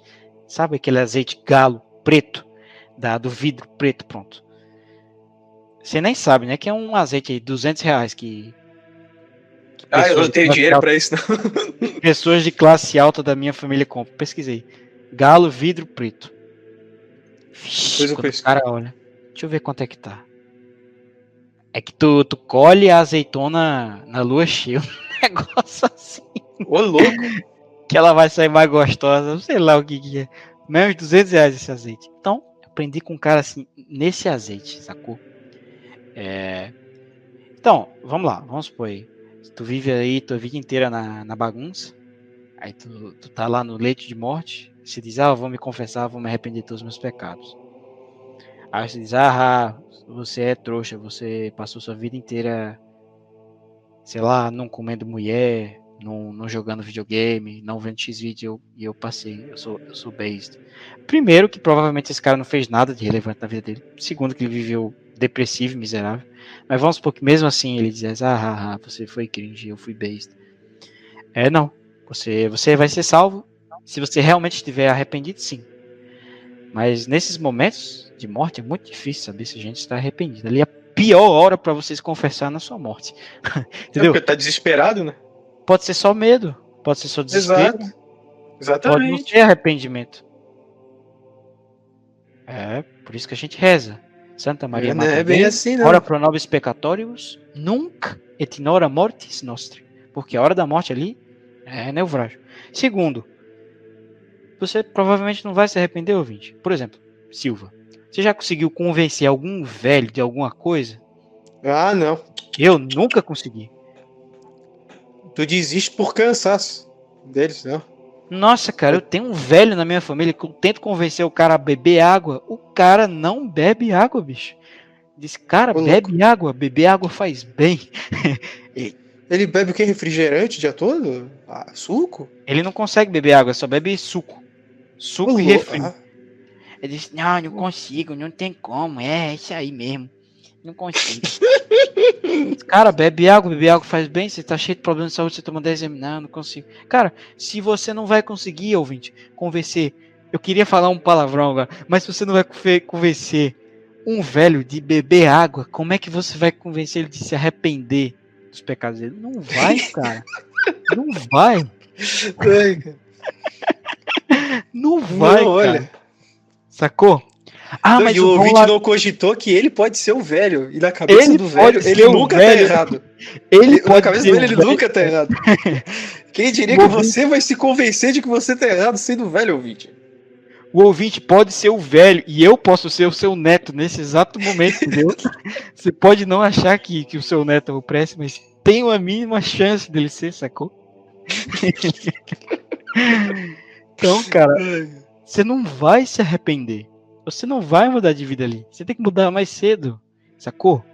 E é um, é um negócio progressivo, até tu se acostumar com a ideia, tu, tu disco, é, vou usar essa palavra, a gente tem que usar essas palavras, né, porque a esquerda usa que eles são detentores delas. Tem que desconstruir toda essa narrativa diabólica que é pregada, né, de coisa de paganismo, hábitos nocivos, né? Tem que é, é um processo de desconstrução uh, e reconstrução daquilo que é belo, né? Que eu estou fazendo isso poucos. no meu canal. Eu estou fazendo isso no meu canal. Você Entendeu? vê, eu posto uma semana coisa de igreja, uma semana coisas mais assim, amenas, estilo de vida. Uhum. Mas se você for ver, cara, primeiro o homem, depois o santo. Seja primeiro um grande homem, aí você vai conseguir ser um grande santo. Seja primeiro É, um homem virtuoso. Por isso que eu posto isso. poucos. Por exemplo, por isso que eu posto uma semana, sei lá, videogame, outra semana, crise na igreja aí. Outra semana eu posto sobre minimalismo, aí outra semana eu posto sobre, sei lá, demonologia. Entendeu? Você precisa dos dois. Sim, claro. Não, e assim, tem gente que demora 10 anos pra se converter, entendeu? Não é uma pessoa no leito de morte, ai, me converti. Ah, para, né? Ah, para, né? Por favor. Cara. Uhum. Ouvinte, você não vai, cara. Se converta agora. Outra coisa. Ah, mas eu vou direto pro céu. Isso a Não. Você não vai, isso não é doutrina católica. Você vai ser salvo se você se arrependeu, o que tem uma chance muito baixa, como eu já disse. Ah, e se você achou um padre válido, porque tem muitos padres hoje inválidos, porque eles fazem o rito tudo cagado.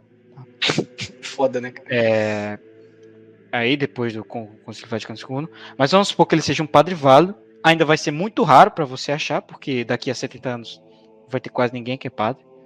Talvez é, meu amigo, um amigo do Telegram, talvez eu, e talvez o Silva e só. Quatro, o Brasil inteiro. Talvez, né? Tem muito talvez. Tem a chance ainda do cara ir pro purgatório, né? Então vamos supor que direto. você deu a cagada de ter esse esses quatro padres do Brasil e um deles está no leito da tua cama. E você se arrependeu. Pra onde você vai? Pro fundo do purgatório. É, com lá muita pro fundão. sorte ainda. Se tiver muita sorte. Não, não, não. Se a pessoa ela realmente tá arrependida, é, ela faz uma confissão válida. ali, Ah, sim, tá, tá, tá cogitando se ela realmente tá. Ah, daí sim. Se ela realmente está, ela vai, ela se salva. Mas ela vai ali para um purgatório tão fundo que parece ali o onde o Aleister Crowley tá. Provavelmente, eu não sei os pecados que ela cometeu também. tá? Mas provavelmente foram muitos. para ela ter essa estratégia chimpa, provavelmente foram muitos. É, Então, cada pecado que você comete, cara, você vai passar uns aninhos lá, entendeu? E. Ah, mas o, o, o padre, ele me deu uma indulgência. Essa indulgência ela vai perdoar um pecado grave. Você cometeu quantos? Pois é. Então a indulgência ela perdoa alguns pecados completamente. Entendeu? E tipo, o negócio do, do perdoar E é tu realmente per- tu a sentir. indulgência. Ah, tá. Para indulgência perdoar de tudo, você tem que realmente estar arrependido de todos os mortais e os veniais, ou seja, você nunca mais cometer nenhum venial. Você realmente se dá todas as suas forças para não cometer nenhum venial. Agora responde, a gente é assim, Silva? Eu vou te dizer, sou, eu tô bem longe de ser um santo, hein, cara. Eu tô bem longe de, de, com todas essas forças, combater todos os pecados. Então a gente tem que criar isso. Lógico. Não vai ser de um dia pro outro. A gente tem que treinar, quebra os mortais, depois quebra os veniais mais graves, depois quebra os veniais que a gente gosta, sei lá, palavrão, é, lanchinho, comer besteira. Tem alguns que são difíceis realmente. Por exemplo, pra mim o cheddar McMelt é o mais difícil deles. Cheddar McMelt, o que que é isso? É um hambúrguer do McDonald's. Ah, tá. Que eu sei que não é pra comer fast food, cara, mas. Aí dá uma. Cara, cheddar McMelt é. Pô, refrigerante. Refrigerante, hambúrguer, essas coisas, cara. Tipo, hambúrguer eu como aqui, mas é caseiro, é feito com carne moída em casa, tudo, entendeu? Feito em casa com carne. Agora, esses hambúrguer, assim, cara, eu não como acho que faz uns oito anos, cara. Refrigerante Ah. também. Você é bases. Não, cara, refrigerante eu tenho nojo, cara. Eu tomo Coca-Cola. devo- Esse dia eu tomei um golinho com a minha mãe. Ah, toma um golinho aqui, cara. Aquele negócio ficou coçando a minha língua, cara. Cara, que treco nojento, cara. Meu Deus, Coca-Cola é um negócio muito nojento, cara. Tá louco como é que vocês tomam isso, cara? Tem gosto de xarope, sei lá, cara. É porque eles botam muito sal pra te dar muita sede, você tomar mais, e pra mascarar eles botam muito açúcar. Ah, sim, pra poder conservar e tudo. né? E- Eles botam E muito sal pra você sentir muita sede, ou seja, por isso que as pessoas tomam 2 litros de coca numa refeição e de água não, porque porque tem muito sal. A pessoa toma, ela fica com mais sede. Ela vai ter muita cafeína, porque a cafeína é diurética, ou seja, você vai fazer muito xixi, aí você já consegue tomar mais coca. E tem o açúcar para dar o gostinho bom e e mascarar todas essas substâncias massas. É, fora que tem a cafeína e o açúcar que te deixa mais ativo, né? É um perigo isso, cara. Não, não mas é, o gosto é muito ruim mesmo, cara. Refrigerante é muito. Ai, não, cara. eu, eu gosto. Mas Pepsi mesmo é o Desde pior de todos. Eu fui viciado. É, é, é, acontece, né? Acontece. É que eu era gordinho, né? Eu engordei exemplo, quando cigarro. eu tinha uns 14 cigarro, ah. eu, eu, eu nunca usei quando era criança, nunca tive contato, fui experimentar mais velho. Gosto horrível. Acho que é o mesmo princípio aí que você tem. Uhum. Pô, cigarro, é, que... se você quer saber como é que é, bota um chumbinho na tua boca e explode. um chumbinho não, é, como é que é o nome? Como é que é o nome daquele negócio lá do, do carnaval que tu joga no chão de pec? Estalinho. Estalinho, pronto. Pega um estalinho, aí tu estrala, tu bota assim no dentão, aí tu deixa entre o dente e a bochecha e tu faz assim com a mão. Puc, aí explode, pronto, tem gosto disso. É mais ou menos isso mesmo. Chuveirinho, é. Não, não é legal. Mas enfim, a gente é, é depende viciado. do cigarro também. Pô, pra mim é difícil também, sabe o que, cara? Deixar um suquinho, cara. Eu sou viciado em suco. eu gosto de suco. Su suco eu gosto, mas daí, tipo, suco de uva, sabe? Sabe aquele. Sabe aqueles sucos naturais lá? Que vem num jarro de vidro? É igual um vinho, só que não tem álcool? Ixi, esse suco é o perigo, cara. Cara, isso eu tomo de Muito litro. viciante. Muito É, viciante. ah, mas é bom. Um copo Mas é bom sem açúcar. Eu tomo sem açúcar. É que eu era gordo quando era mais novo, entendeu? Aí eu cortei essas coisas. Tem, cara. Me passa aí pra minha mãe comprar e, e eu não ficar caindo em. Tem aqui na geladeira, eu vou te mandar a foto. É que eu era gordo quando era mais novo. Aí eu comecei a correr e fazer academia. Né, lá quando tinha uns 14, 15 anos. Aí eu nunca mais comi essas coisas que eu fiquei traumatizado com medo de ficar gordo de novo. Aí eu não como essas coisas. Entendi, cara. Ah, e só pra finalizar o tema, é. um- O problema do cristianismo hoje em dia, até nos meios tradicionais, quer dizer, o problema não é no cristianismo, mas é na visão que as pessoas têm e como eles aplicam. Essa falta de diligência no combate da gula. Ah, assim, tu vê muito isso, cara, em meio de, de evangélico, cara. É tipo indo pra churrascaria o tempo todo, cara. Fa- Parece que faziam um culto à, à comida, sabe, cara? Isso. Parece aqueles banquetes de gregos, sabe? Pô, daqui a pouco vocês estão adorando o Baco aí. até mesmo nos meios tradicionais católicos tem esse problema, porque nós, desde criança, devido a essa doutrina falsa dos médicos que você deve comer duas horas, duas de cada duas, duas horas, que você deve tomar suco, que chocolate não faz mal, que não sei o que, somos viciados em muitos alimentos, esses alimentos satânicos que colocam substâncias ali. Então acho que hoje, sobretudo hoje, a gente tem que ter um cuidado especial, os seminários, os mosteiros, no combate à gula, no combate a essas substâncias danosas, né? Que eu infelizmente vejo pouco. Sim, e geralmente, eh, desculpa te interromper, mas geralmente assim, eles fazem tudo isso e depois ficam falando, às vezes vê um cara fumando cigarro e ficam falando que tipo, o cara é a, pessoa mais execrável do mundo por causa disso, sabe? Tipo, eles apontam o cisco no olho do outro sem olhar pro deles, entendeu? E tipo, como eu tava falando ali, cara, muito desses negócios assim, é tipo, que ele, essa galera faz muito assim, de qualquer coisa é uma desculpa pra te encher a barriga. A família da minha ex-namorada, né, era basicamente assim. Qualquer coisinha mínima que acontecia, cara, era um banquete que acontecia, entendeu? E, tipo, cara, era muita comida, sabe? Tipo, desnecessário, e muita coisa ia Não, fora. cara, aqui no Nordeste tem isso, bicho. É ridículo, cara. É, cara, e joga um monte de coisa fora, entendeu? E às vezes não ajuda um morador de rua que tá passando fome, entendeu? E, tipo, faz torta, faz não sei o quê. Às vezes dá pedaço pro cachorro, tá ligado? Não faz sentido. Os monges, eles, eles aprendem no mosteiro uma frase que me impactou bastante. Que era o seguinte, você será julgado por cada grão de arroz que você desperdiçou. Não, sabe o que, que só falta? A última coisa que falta nessa, nessas ocasiões é uma É estátua de. Baco. Vomitário. É uma, é uma estátua de Baco, daquele É. deus grego lá no meio. Só falta isso, cara. Fora isso, toda a parte errada tá ali. Entendeu? Esses velho coroca aí do Brasil que tiraram isso, não sei de onde. De onde que esses caras tiraram isso, hein? Acho que é pra fazer isso. Da doutrina Ah. católica não foi. Isso é muito coisa de mulher, cara. Desculpa falar, mas é verdade. Coisa de mulher, velho. Mulher velha. Uhum. Aquele negócio que o Viriato falou do negócio lá da Long House, aquele, aquela energia feminina velha. É bem Old isso aí woman. mesmo. Isso, é o, é o, extremo conforto e o extremo a extrema proteção.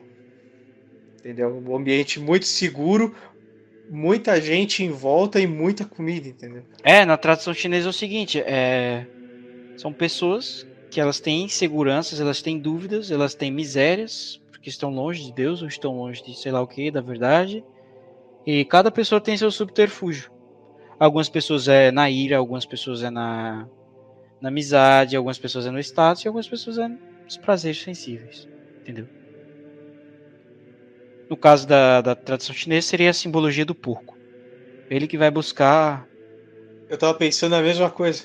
O subterfúgio das misérias, das tristezas deles, prazeres sensíveis.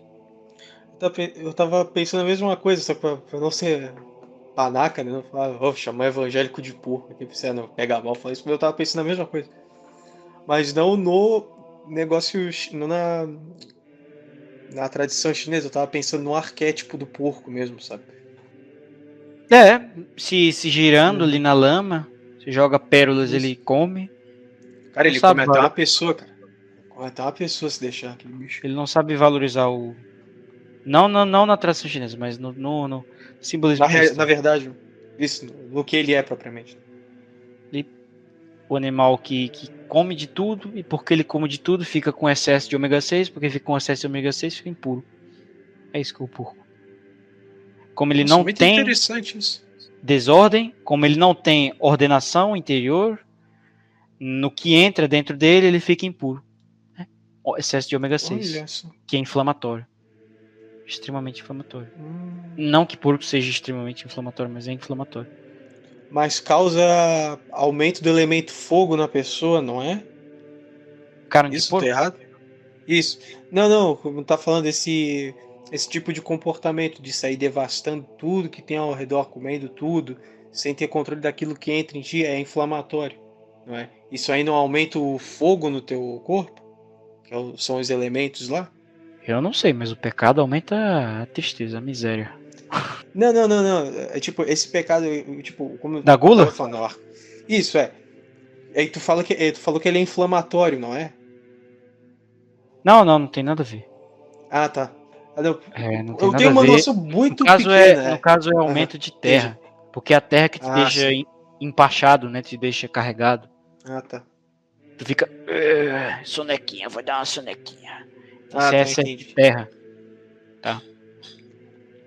Ah, não, que eu tinha visto em algum lugar, eu não lembro onde é que era, mas quando ficava inflamado era porque era excesso de fogo no teu corpo, um negócio assim. Eu, ah, eu posso estar enganado. Eu não sei, eu posso perguntar pro meu professor. Então, ah, o, o, resumo de tudo isso é que no fim são, são em várias formas de acreditar no judaísmo, que o Messias ainda está para chegar. Né? Então, uma discípula da, da Blavatsky, já estamos terminando o vídeo, tenha calma. Uma discípula da Blavatsky chamada Alice Bailey, não sei se você conhece, escreveu um livro chamado O Reaparecimento, rea, palavra difícil, Reaparecimento do Cristo. Né? Ela fundou sua própria sociedade e ela falou 666 vezes o nome Cristo. Engraçado, né, nesse livro. Mas enfim. Chinelagem do caramba, né? Cara, se você for ler esse livro, você vai ver que isso, o que ela fala, o Cristo delas, não é o Cristo verdadeiro. É o anti-Cristo. Vamos ler aqui uma passagem da Bíblia. E da Bíblia evangélica, só para os evangélicos não reclamarem de mim. Tem que ser inclusivo, né? Mateus 24, 5. Jesus disse: Pois muitos são os que virão em meu nome, proclamando: Eu sou o Cristo, e desencaminharão muitas pessoas. Então, Cristo é uma palavra que a seu étimo tem origem ungido. Porque Jesus Cristo significa Salvador ungido. Então, Cristo é o quê? O que é ungido? Que eles ungiam a cabeça do rei para mostrar que o poder deles vem do Espírito Santo, vem de Deus, né? Então, uhum. o que é o Cristo? O que, ele quiser? Eu sou o Cristo. Então eles vão dizer: Eu sou o rei, eu sou a sua verdade, eu sou quem vocês devem seguir. Então tem muitas pessoas aí que aparecem: Eu sou o Cristo. Eu sou o Cristo seria mais ou menos tipo o guru, a palavra no sentido atual de guru. Então ele está dizendo: Vamos as pessoas dizer: Eu sou o guru. Guru significa em é, na tradição hindu, né, a luz, né, o iluminado. Tem mais então, ou menos esse sentido. De outra maneira, quem toma a ciência como a última verdade e fala, ah, você questiona a ciência, você está errado, tá aceitando o anticristo, então? Ali é uma religião também, né? Cientificismo. Sim. Por exemplo, tem um amigo meu que lê da Terra plana. Eu não sou da Terra plana, mas eu acho muito engraçado ver os debates que eles fazem. Com eu também, eu acho, achei incrível. Cara. Aí ele chega assim e fala, cara, essa sua teoria tá errada. Por isso, por isso, por isso. Aí o cara, cientificista, cala a boca, você é da Terra plana. Você... Aí ele, não, cara, mas olha aqui, tem esse argumento, papapá, a lua, não sei o que, o, o domo. Aí eles, você é um lunático, não sei o que. Só isso, cara. Esse é o argumento dos caras. É, é um deus para eles. É uma crença. A ciência antes dizia que a anfetamina fazia bem para a saúde, para tu dormir. Dizia que cigarro tinha vitamina aí pro pulmão, ia te ajudar aí de várias formas. Tinha médico que fazia propaganda de cigarro. Mas tinha médico que passava cocaína, a.k.a. Sigmund Freud. que, que, hoje em dia é videogame. Que dizem que faz bem, hoje em dia é... Celular, deixa o celular com teu filho, deixa ele jogando um Candy Crush ali pra ele ficar quietinho. É, quer dizer, nem, nem a Elite diz isso, porque se você for ver, a ONU diz que pessoas menores de dois anos usando celular vai causar danos graves e irreversíveis. Eu não sei se eles revogaram essa nota sobre o celular. Menos de dois anos, danos graves e irreversíveis na cabeça da pessoa. Entendeu? Nossa. É... E não precisa nem dizer 3, 4, 5 anos. Vai deixar o cara chimpa. Nossa, a próxima geração tá perdida, cara. Eu fui ter, começar a usar a internet mesmo só lá com 16 para 17 anos, entendeu? 17 anos e pouco. Ah, você é bom, cara. Você é bom. Entendeu? Eu não tenho a cabeça tão desgraçada por causa disso, apesar de eu ter mexido com essas coisas tudo. É, mas se bem que TV, videogame não muda muito de internet. São é estímulos pior, né? ali, fotos sensíveis de dois em dois segundos, muitas emoções, estímulos. É, não muda muito. É, mas não ter o lance do online ali para jogar online faz toda a diferença, entendeu? É, o videogame é. Tem essa também. Pode ver a galera que jogava PlayStation 2 e a galera que joga, sei lá, Free Fire hoje, cara. É muito diferente. Se tu for ver assim, até por esse lado. Não tô dizendo que uma coisa não é nociva, mas uma é, pior do que a outra, entendeu? É porque antes não tinha Instagram. Acho que o problema mesmo é Instagram. Do que é, o Free Fire. Acho. Free Fire é tão danoso quanto o Downhill, PlayStation 2. Não sei se tu conhece esse jogo. Hum, Enfim, qualquer, qualquer jogo aí do PS2 é tão danoso. O problema é o Instagram, o problema é a bolha misândrica. É, o capeta, o modernismo. Enfim. É, então a Alice Bailey ela vai dizer como é que é o Cristo, que realmente é o Cristo lá do cristianismo, mas que também é de outras religiões, e que todas as religiões fazem sentido, ele vai vir para unificar todas as religiões. Esse livro, ele é de, deixa eu só checar aqui a data para o ouvinte, 1947. Então ela está dizendo como é que vai ser o Cristo do futuro, como é que vai ser o futuro. É um livro meio futurista, assim, de, de profecias. Né? Então, tanto a Helena Blavatsky disse que o, o Cristo apareceria no século XX para unir a todos, para causar a paz, assim como Alice Bailey, em 1947, disse também, olha, ele vai ser assim, ele vai unir as religiões, ele não vai, ele não... ela fala assim, ele não vai ter preconceitos, é... Ele não vai te julgar, ele é um Deus de amor, né? Então, o que ele fala, o que elas falam, é doutrina do esoterismo, que a gente percebe que vai ao encontro. Para o ouvinte que é burro, ele não sabe a diferença de encontro e ao encontro. Ao encontro é tipo, vai em consonância. De encontro é vai em choque, tá? Então, vai em consonância, essas doutrinas esotéricas, satânicas e tal, com a doutrina das sete leis de Noé, do noahidismo, com a doutrina dos villages e, sobretudo, com a doutrina do perennialismo do Olavo de Cavalo e dos seus descendentes, sejam eles biológicos, sejam eles é, intelectuais. Espiritualmente é, descendentes. É, espiritualmente não, né? São descendentes intelectuais, filosóficos, sei lá qual é a melhor palavra. Ah, sim, sim. Ah, e, e só para molgar mais o de Carvalho, ah, Prece, mas você não deve falar mal dele, ele está morto. Cara, Filoteia, livro básico que todo cristão deveria ler, tá lá, São Francisco de Sales. Sobre os hereges, sobre os seus erros, deve-se difamar ponto a ponto. Entendeu? Você tem que falar tudo. Sim. O cara fala uma macaquice que pode levar o meu amigo pro inferno o resto da vida dele. Eu vou ficar aqui, não, o Olavo é bom, não sei o que. Não, cara. É, eu, eu assim, eu, eu particularmente, né, tu tem mais conhecimento da vida desse cara do que eu. É, eu não conheço tanto assim dele, eu conheço só algumas coisas, sabe? E eu pondero isso, entendeu? Eu particularmente, entendeu?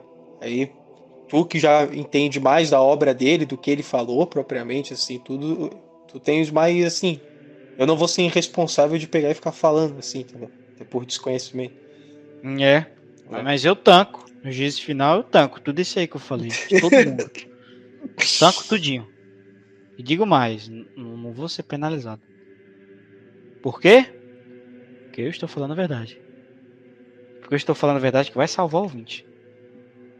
Também não, não vale a pena o cara, sei lá.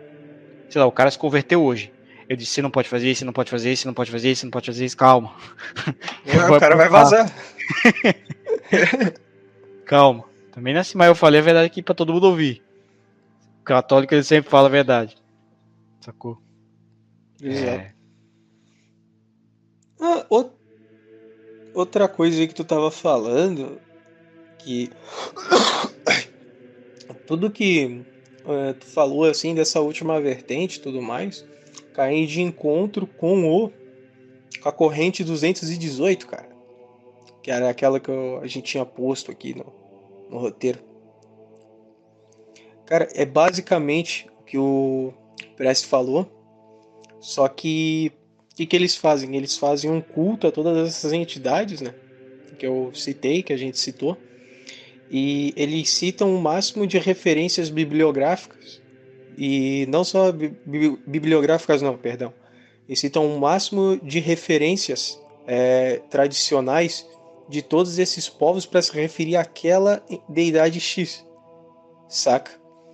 Eu poderia até falar mais disso aqui, mas eu fiz um vídeo inteiro de uma hora ela disse que vai sair ali no Fora da Caverna. Ele vai sair não essa semana, a próxima. Aí eu vou deixar isso aqui pra, pra me farmar uns inscritos ali pro canal. É, cara, mas, mas tem... vai demorar pra sair, vai demorar, tipo. Porque o ouvinte, como ele é cook, brincadeira. Ih, não deixava o ouvinte, não deixava. Como ele é Blue Pill, ele só tanca ouvir um podcast de catolicismo a cada 15 dias. Ah, então, então, tipo, dia, um dia, um, uma sexta-feira, 12 horas, é tipo. Essas coisas aí que eu falo, minimalismo, no FAP, videogame, é... tem várias coisas aí para sair que eu não vou revelar, que são muito boas, são muito necessárias. E outra semana é Catholicism, Christianism. Então, vai demorar, não se preocupe. Vai demorar ah, muito. Pode ser até que fora da caverna desde desistir quando isso aqui sair. Não, cara, mas o que pega aí é que eu fiquei de cara porque esse cara que aderiu a essa vertente luciferiana, tipo, para mim é a vertente mais perigosa porque em nenhum momento eles negam a Cristo e ao diabo, sabe?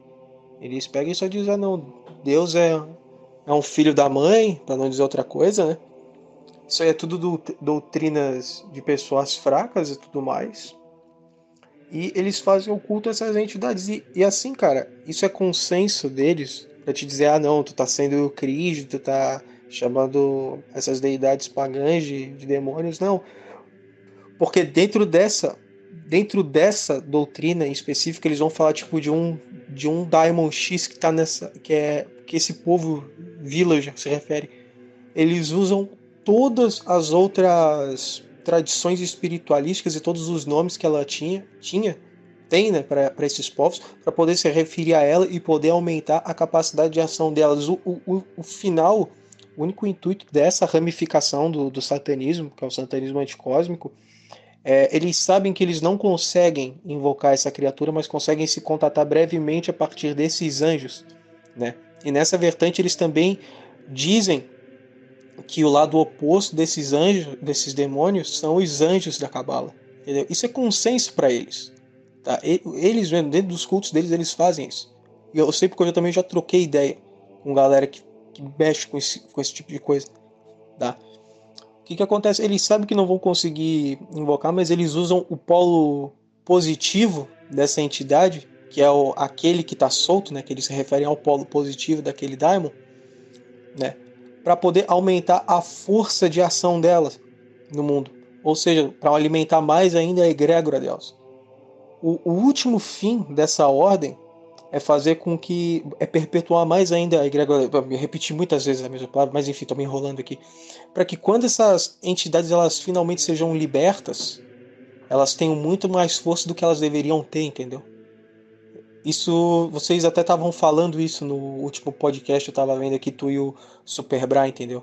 E eu concordo contigo, eu acho que os demônios mesmo ainda não saíram do inferno, até por conta disso, porque tem toda essa essa essa propagação desse tipo de crença, entendeu? E é exatamente isso que o, o Villager faz, cara. E esses caras chegaram nessa conclusão assim sozinho, cara. Começou com uma gangue, sabe? Era o Werewolf Legion, sabe? Tipo, era só uns pé rapado ali nos subúrbios de Estocolmo, cara.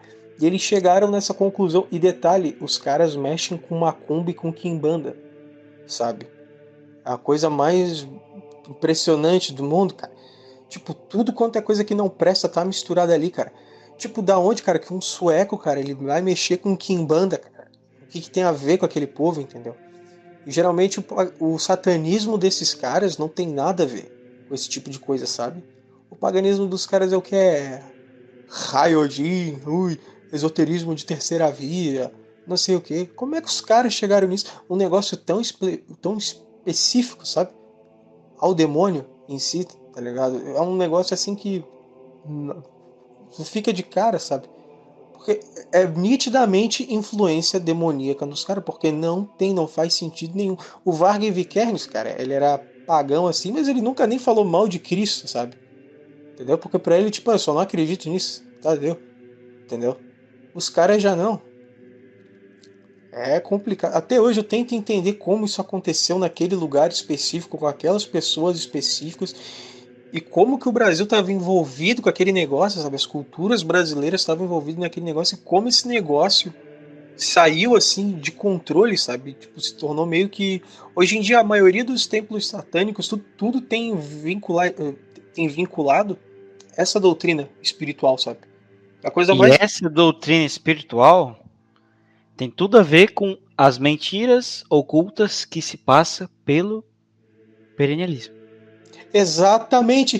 Perennialismo é a principal artimanha que eles usam para fazer, tipo, a, a, a, ritualística deles, que nem eu tava falando, tipo, eles vão, tipo, sei lá, tem entidade X que é retratada como, sei lá, é... Ai, não vou ficar Cara, falando o nome.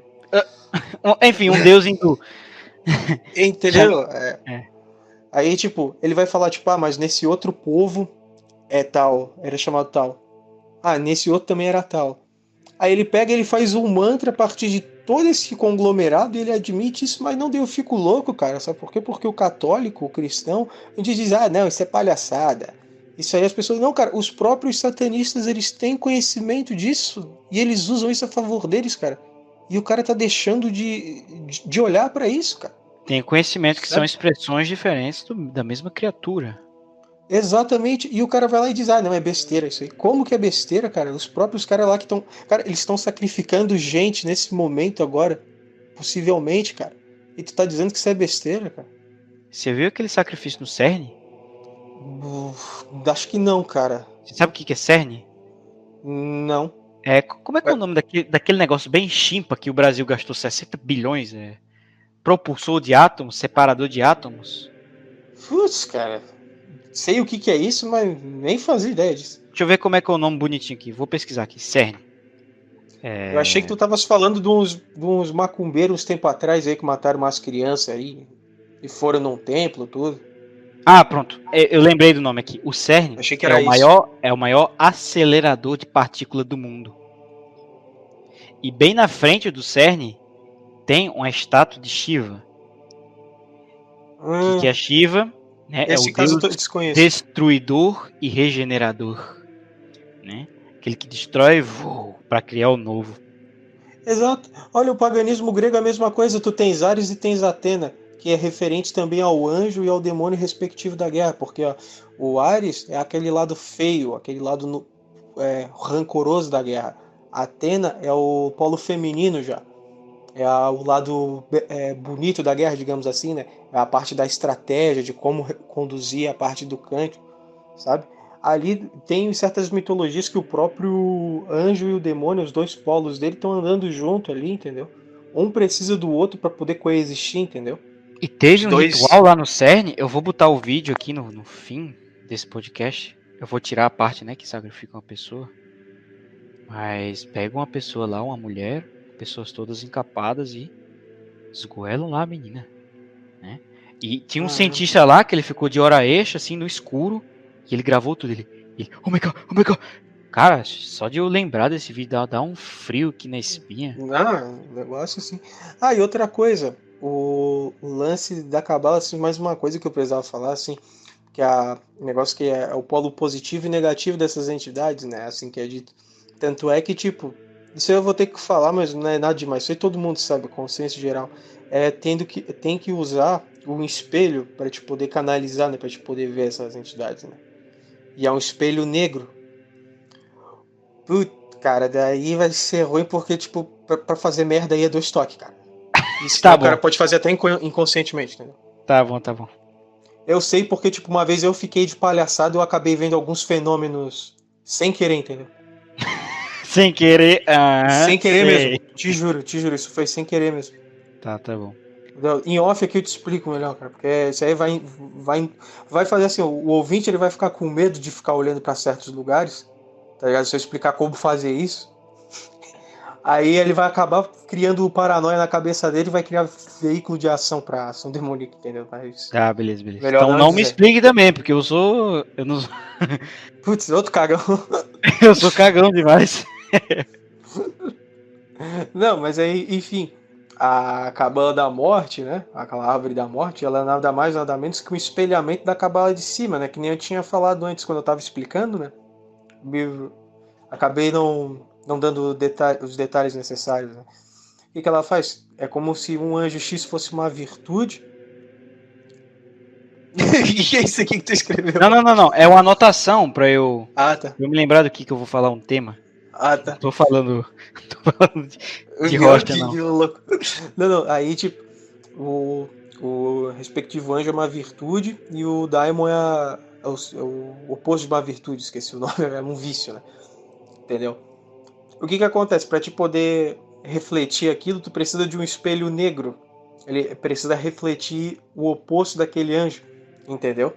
Que seria aquele demônio. Por isso que é um espelho negro, um espelho feito de obsidiana, de ônix. Entendi. Então, como eu falei, o, o qual, qual, além dessa mensagem do perennialismo, qual é a mensagem principal que ele quer passar? Não, não. Deus mentiu para você. Ele disse que isso aqui é verdade lá dois mil anos atrás, mas é mentira. Ele mentiu para você, ele é um mentiroso. E, e, qual é a relação causal que a gente faça nisso, mesmo que a gente acredite que todas as religiões são verdadeiras? Isso é a rejeição do Logos, isso aí. Se ele mentiu para mim, se ele é mentiroso, ele não me ama. Se ele não me ama, ele não é o Deus verdadeiro. Deve ter outro Deus, ele é um Deus falso. Como diz a própria Madame Guyon, que foi a mulher que inspirou Eliphas Levi. Ela acreditava que esse Deus da Bíblia era um deus falso, que na verdade era um anjo, que substituiu o deus verdadeiro, que era Saturno, né? Agora na... engraçado que esse povo sumério que adora essas entidades todas aí, eles têm uma simbologia para rejeitar o sol atual e dizer que o sol dos velhos tempos é, é, era o sol certo né? É, não é algo, né? Não era algo realmente que Ezequiel O sol negro. É, é, o sol, isso é a analogia do sol negro. É simbólico. Eles pensam, o Deus que está agora é um Deus mau. E era bom quando, quando o Satã, ele era o, o, o regente desse cosmos. Cara, eu falei exatamente isso, só que eu acho que eu dei um pouco mais de detalhe ainda no vídeo do Varg. Não sei se tu chegou a ver o vídeo do Varg. Não, eu vi só o primeiro. Não deu tempo de ver. Ah, tá. Tu viste aquele Pô, de uma hora? Tu, tu, bota, tu bota assim, Vark Vickers. Aí eu vou achar que é tipo Jorge Desamados do Superbra. Entendeu? É, mas eu uso é, aquele cara como. Tipo, o cara vai ver, ah, Jorge. Só que na hora ali eu começo a falar do ponto de visão dele, E começa a falar do Ah, esoterismo é que tem. maneiro. A vez ali, por que, que tu acha que o nome da série é Dinossauros Hiperbóreos, cara? Não, cara, O ouvinte mim, fala, uh, Jorgice! É, É, o Jorgice paga livros, dele vai ver o quê? Assim, o cara é cristão, porra, assim. o cara é saudável mentalmente. o, o nome assim? tem que, o nome tem que ser intuitivo, pô. Tem que ser doação. Não, isso é pra baitar o ouvinte. Isso É é, pra pra baitar baitar o ouvinte Jorge. Isso é pra baitar o ouvinte Jorge e endireitar ele. O ouvinte Jorge vai chegar, uh, vou mexer com magia dele, daí chega, opa, me converti sem querer. É isso aí, cara.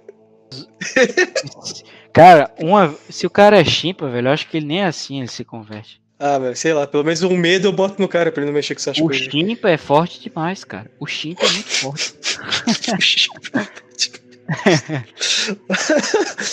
Ai, cara, muito bom. É, mas é brincadeira, gente. Se você for chimpa, todos nós já fomos chimpa, né? Mas a gente se libertou do chimpa, estamos libertando outro dia. Então, acho que é isso. É, você quer. Ah, meu podcast. Ah, quem chegou até aí, diga aí, é, convidado, alguma palavra para o ouvinte comentar. Cara, ninguém vai comentar, deu 3 horas e 10, mas se alguém comentar, vai ser bom. Diga alguma palavra. É, catapimbas. Então, quem chegou até aí, comente catapimbas. E quem está ouvindo no download aí no seu celular e não puder falar catapimbas, abra a janela da sua casa, seja qual horário for. É, dê- faça um breve alongamento vocal e grite com todas as suas forças: Catapimbas!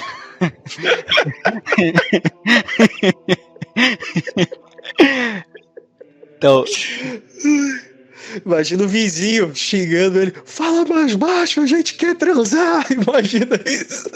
Porque se tiver algum ouvinte na sua cidade, ele vai te descobrir agora. Entendeu? E, e ouvinte, se tu ouvir o catapimbas dele, tu grita de volta. Entendeu? Aí você. Catapimbas, estou aqui! É, desse jeito. Muito bom. Cara, ia ser, ia ser maneiro se, alguém realmente fizesse isso e desse certo. Ia ser mesmo, cara. Cara, Pô, a gente virou melhores amigos depois disso, cara. Imagina. É. Mas.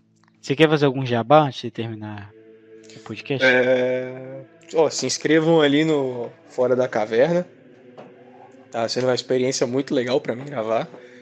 É a primeira vez também que eu tô gravando na internet. Primeira vez não, né? São as primeiras vezes assim que eu tô gravando na internet, né? Tô curtindo bastante. Já gravou E- fora da internet? Não, a primeira vez foi ali pro. Primeiro eu gravei ali com o Ronin, né?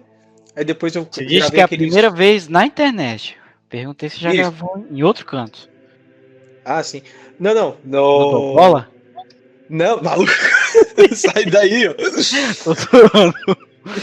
Tô primeira- as primeiras vezes que eu tô postando coisas na internet é aqui, é aqui Ah, em Prece, com ali com o Ronin, gravei umas três ou quatro coisinhas com ele lá. E ali nos vídeos que eu tô fazendo ali no Fora da Caverna? Eu tô curtindo. Aí se inscrevam lá. O nome da minha série é Dinossauros Hiperbóreos lá. Dá, dá like lá, deixa comentário, me dá palpite aí de, de vídeo. Se quiser me xingar, me xinga lá também, que eu te xingo de volta. E é isso aí, cara. Cara, o Ronin eu não tanco, sabe por quê? Porque o cachorro do meu vizinho se chama Ronin, velho. É o dia inteiro. Ronin, Ronin, Ronin, para, Ronin, cala a boca. Aí o cachorro, chato, viu, Ronin? Fica o dia inteiro.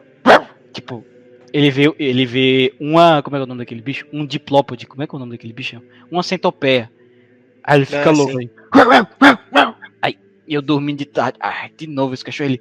Ronin, Ronin, para! Muito, muito intancável, cara. Toda vez que eu. Esse cachorro fica enchendo o saco, eu lembro do Ronin. Ah, eu, tinha, eu tenho raiva de, ca- de cachorro assim também, cara. Eu- eu a gente tinha um cachorro aqui em casa, né, cara? O bicho não latia. Ele via um bicho, ele matava e me trazia, cara. Ele me trouxe lagarto, aranha. As aranhas grandona aqui, cara. Cobra, ele já mordeu uma cobra. Sério, o bicho era brabo. Ô, eu contei um fato da sua semana, você nem contou. Ah, é verdade, o fato da minha semana. Deixa eu ver aqui. Ah, gravei bastante vídeo aqui. Me chamaram para uma entrevista de emprego, finalmente, estou muito feliz. E aí, você pode dizer o emprego? Qual que é que você vai fazer? Não, acho melhor não. Muito específico? Muito específico. Já sei. Não, não é específico, não, só não quero falar mesmo. Ah, tá. Eu acho engraçado essas mulheres do que faz, né, coisa ruim na internet. Aí tinha um judeu, eu vi, cara, uma entrevista muito engraçada que é um menino judeu de 15 anos. Aí, tipo assim, ele, ele, ele fez um. O, o manager dele fez um mismatch tão grande que ele acabou num podcast de prostitutas e um gigolô. Ele foi fazer entrevista lá, ele. Ah, eu vi! Você viu? Eu vi isso aí. Não foi o guri que tava na, na apresentação lá do Elden Ring lá também? Falando, ah, meu... É, o, o, o Matan. Evan. Matan Evan. Isso, Você viu, né? você viu completo? É, não completo, vi só uns cortes ali. Uns pedaços. Não Cara, tanto a- guri. E ele. E a, aí ele perguntou qual é a sua profissão? Ela disse: Não, eu sou produtora de conteúdo. Aí ele, qual conteúdo? Essa é a melhor parte. Ai, ai, ai, ai, ai. Então, ouvinte, se você encontrar aí alguma mog é dessa forma.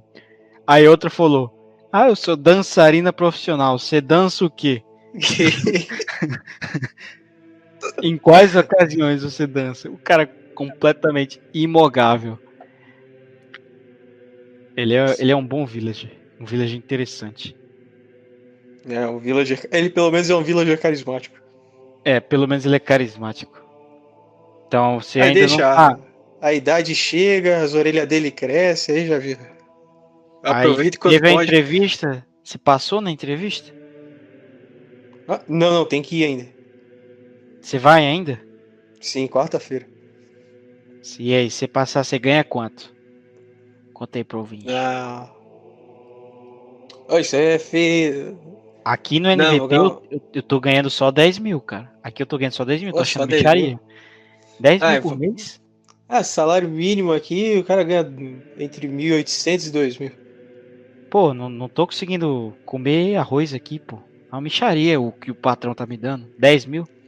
Ele me deu umas luvas ali no primeiro podcast de 30 mil. Mas 10 mil agora tá intancável, cara. Pô, não consigo viajar mais pra Tailândia com 10 mil. Pô, daí é. Porra. É, cara. Viver sem turismo sexual é. Isso não é vida, não, cara. Ah, que sexual o quê, É. rapaz? Pra lutar Muay Thai. Ah, claro. Com lutar certeza. Muay Thai. Com os Ladyboy lá, né? É, ah, inclusive eu comecei a fazer jiu-jitsu essa semana. E outro fato pra quem quiser saber. Comecei a fazer jiu-jitsu. Agora eu faço jiu-jitsu bases, que é o sem kimono. Né? Não faço esse blue pill não, é de kimono. Tem que gastar não sei quantos reais em kimono, em faixa. Não, meu negócio aqui é, é briga de galo. Entendeu? Tô gostando. É bem meu ethos assim. Bem, bem do jeito que eu gosto mesmo. Só falta soco, mas daqui a pouco eu entro no MMA e Ah, é massa, hein? MMA, pô, massa demais, bicho. Já lutei, cara, dá um nervo. O cara me comeu, cara. Foi porque eu queria Ih. pegar leve com ele. E ele? Aí, aí o cara não queria pegar leve comigo. tipo assim, um amigo me disse: Ah, vou aqui de boa, cara, deve ir de boa. Não, mano. O cara foi como se fosse final do, do cinturão. ai, ai, ai. É, viu, ouvinte? Isso é no que dá você só ser simples como uma pomba.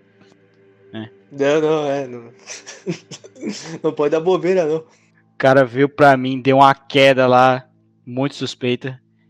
Começou a me bater no chão lá. Caraca, velho, calma. Continuou, enfim. Eu agradeço muito pelo meu convidado. Vamos gravar mais, se essa for a vontade de Deus. É porque eu gostei muito do podcast de hoje. Para os próximos podcasts também vamos tratar aí de temas importantes. Eu acho que com o Silva Sauro aí no, no cartel, conseguimos fazer mais podcasts de demonologias. Mas para que ele continue, é muito importante, ouvinte, que você dê like, se inscreva, compartilhe. Nesse momento, ou o ouvinte tá dormindo, ou ele fechou o vídeo. Não, não, O ouvinte dormiu com o fone. tá aí ainda. Ele tá ainda. É importante que você comente também sugestões e críticas e, e dúvidas, tá? Você sabia que teve um convidado meu, cara, que ele simplesmente dormiu na entrevista, durante a entrevista. Como assim? Como assim? Como assim? Você vai ver, eu vou mandar no ar. E eu disse pra ele, cara, eu vou mandar no ar. Você dormiu? Já era. Ai, caramba, que. Caramba, cara. Eu, eu cortei, eu acho que eu cortei, então vocês nunca vão saber. Eu falando, falando, caraca, não tá dando nenhum comentário. Continuar falando. Então, então, galera, esse é o comentário. Faz aí seu jabá ao final, cara. É ele. Aí eu esperei 10 minutos. ele, caraca, mano, tava dormindo aqui. Caramba, cara. É. Não, é coisas que a gente só vê no Nova Vertente, né, cara? Não, isso aí vocês não veem. Isso, aí, isso é o que eu sofro pelos ouvintes. Os ouvintes acham que, que é só rosas isso aqui. Não, isso aí é o que eu faço por vocês. O cara dormindo. Nossa. É só isso, enfim. Não vou mais tomar mais o tempo aí do Silvossauro. Você quer dizer algo antes aqui de eu terminar a gravação? Ah, no mais, fiquem todos com Deus e é isso aí. Valeu.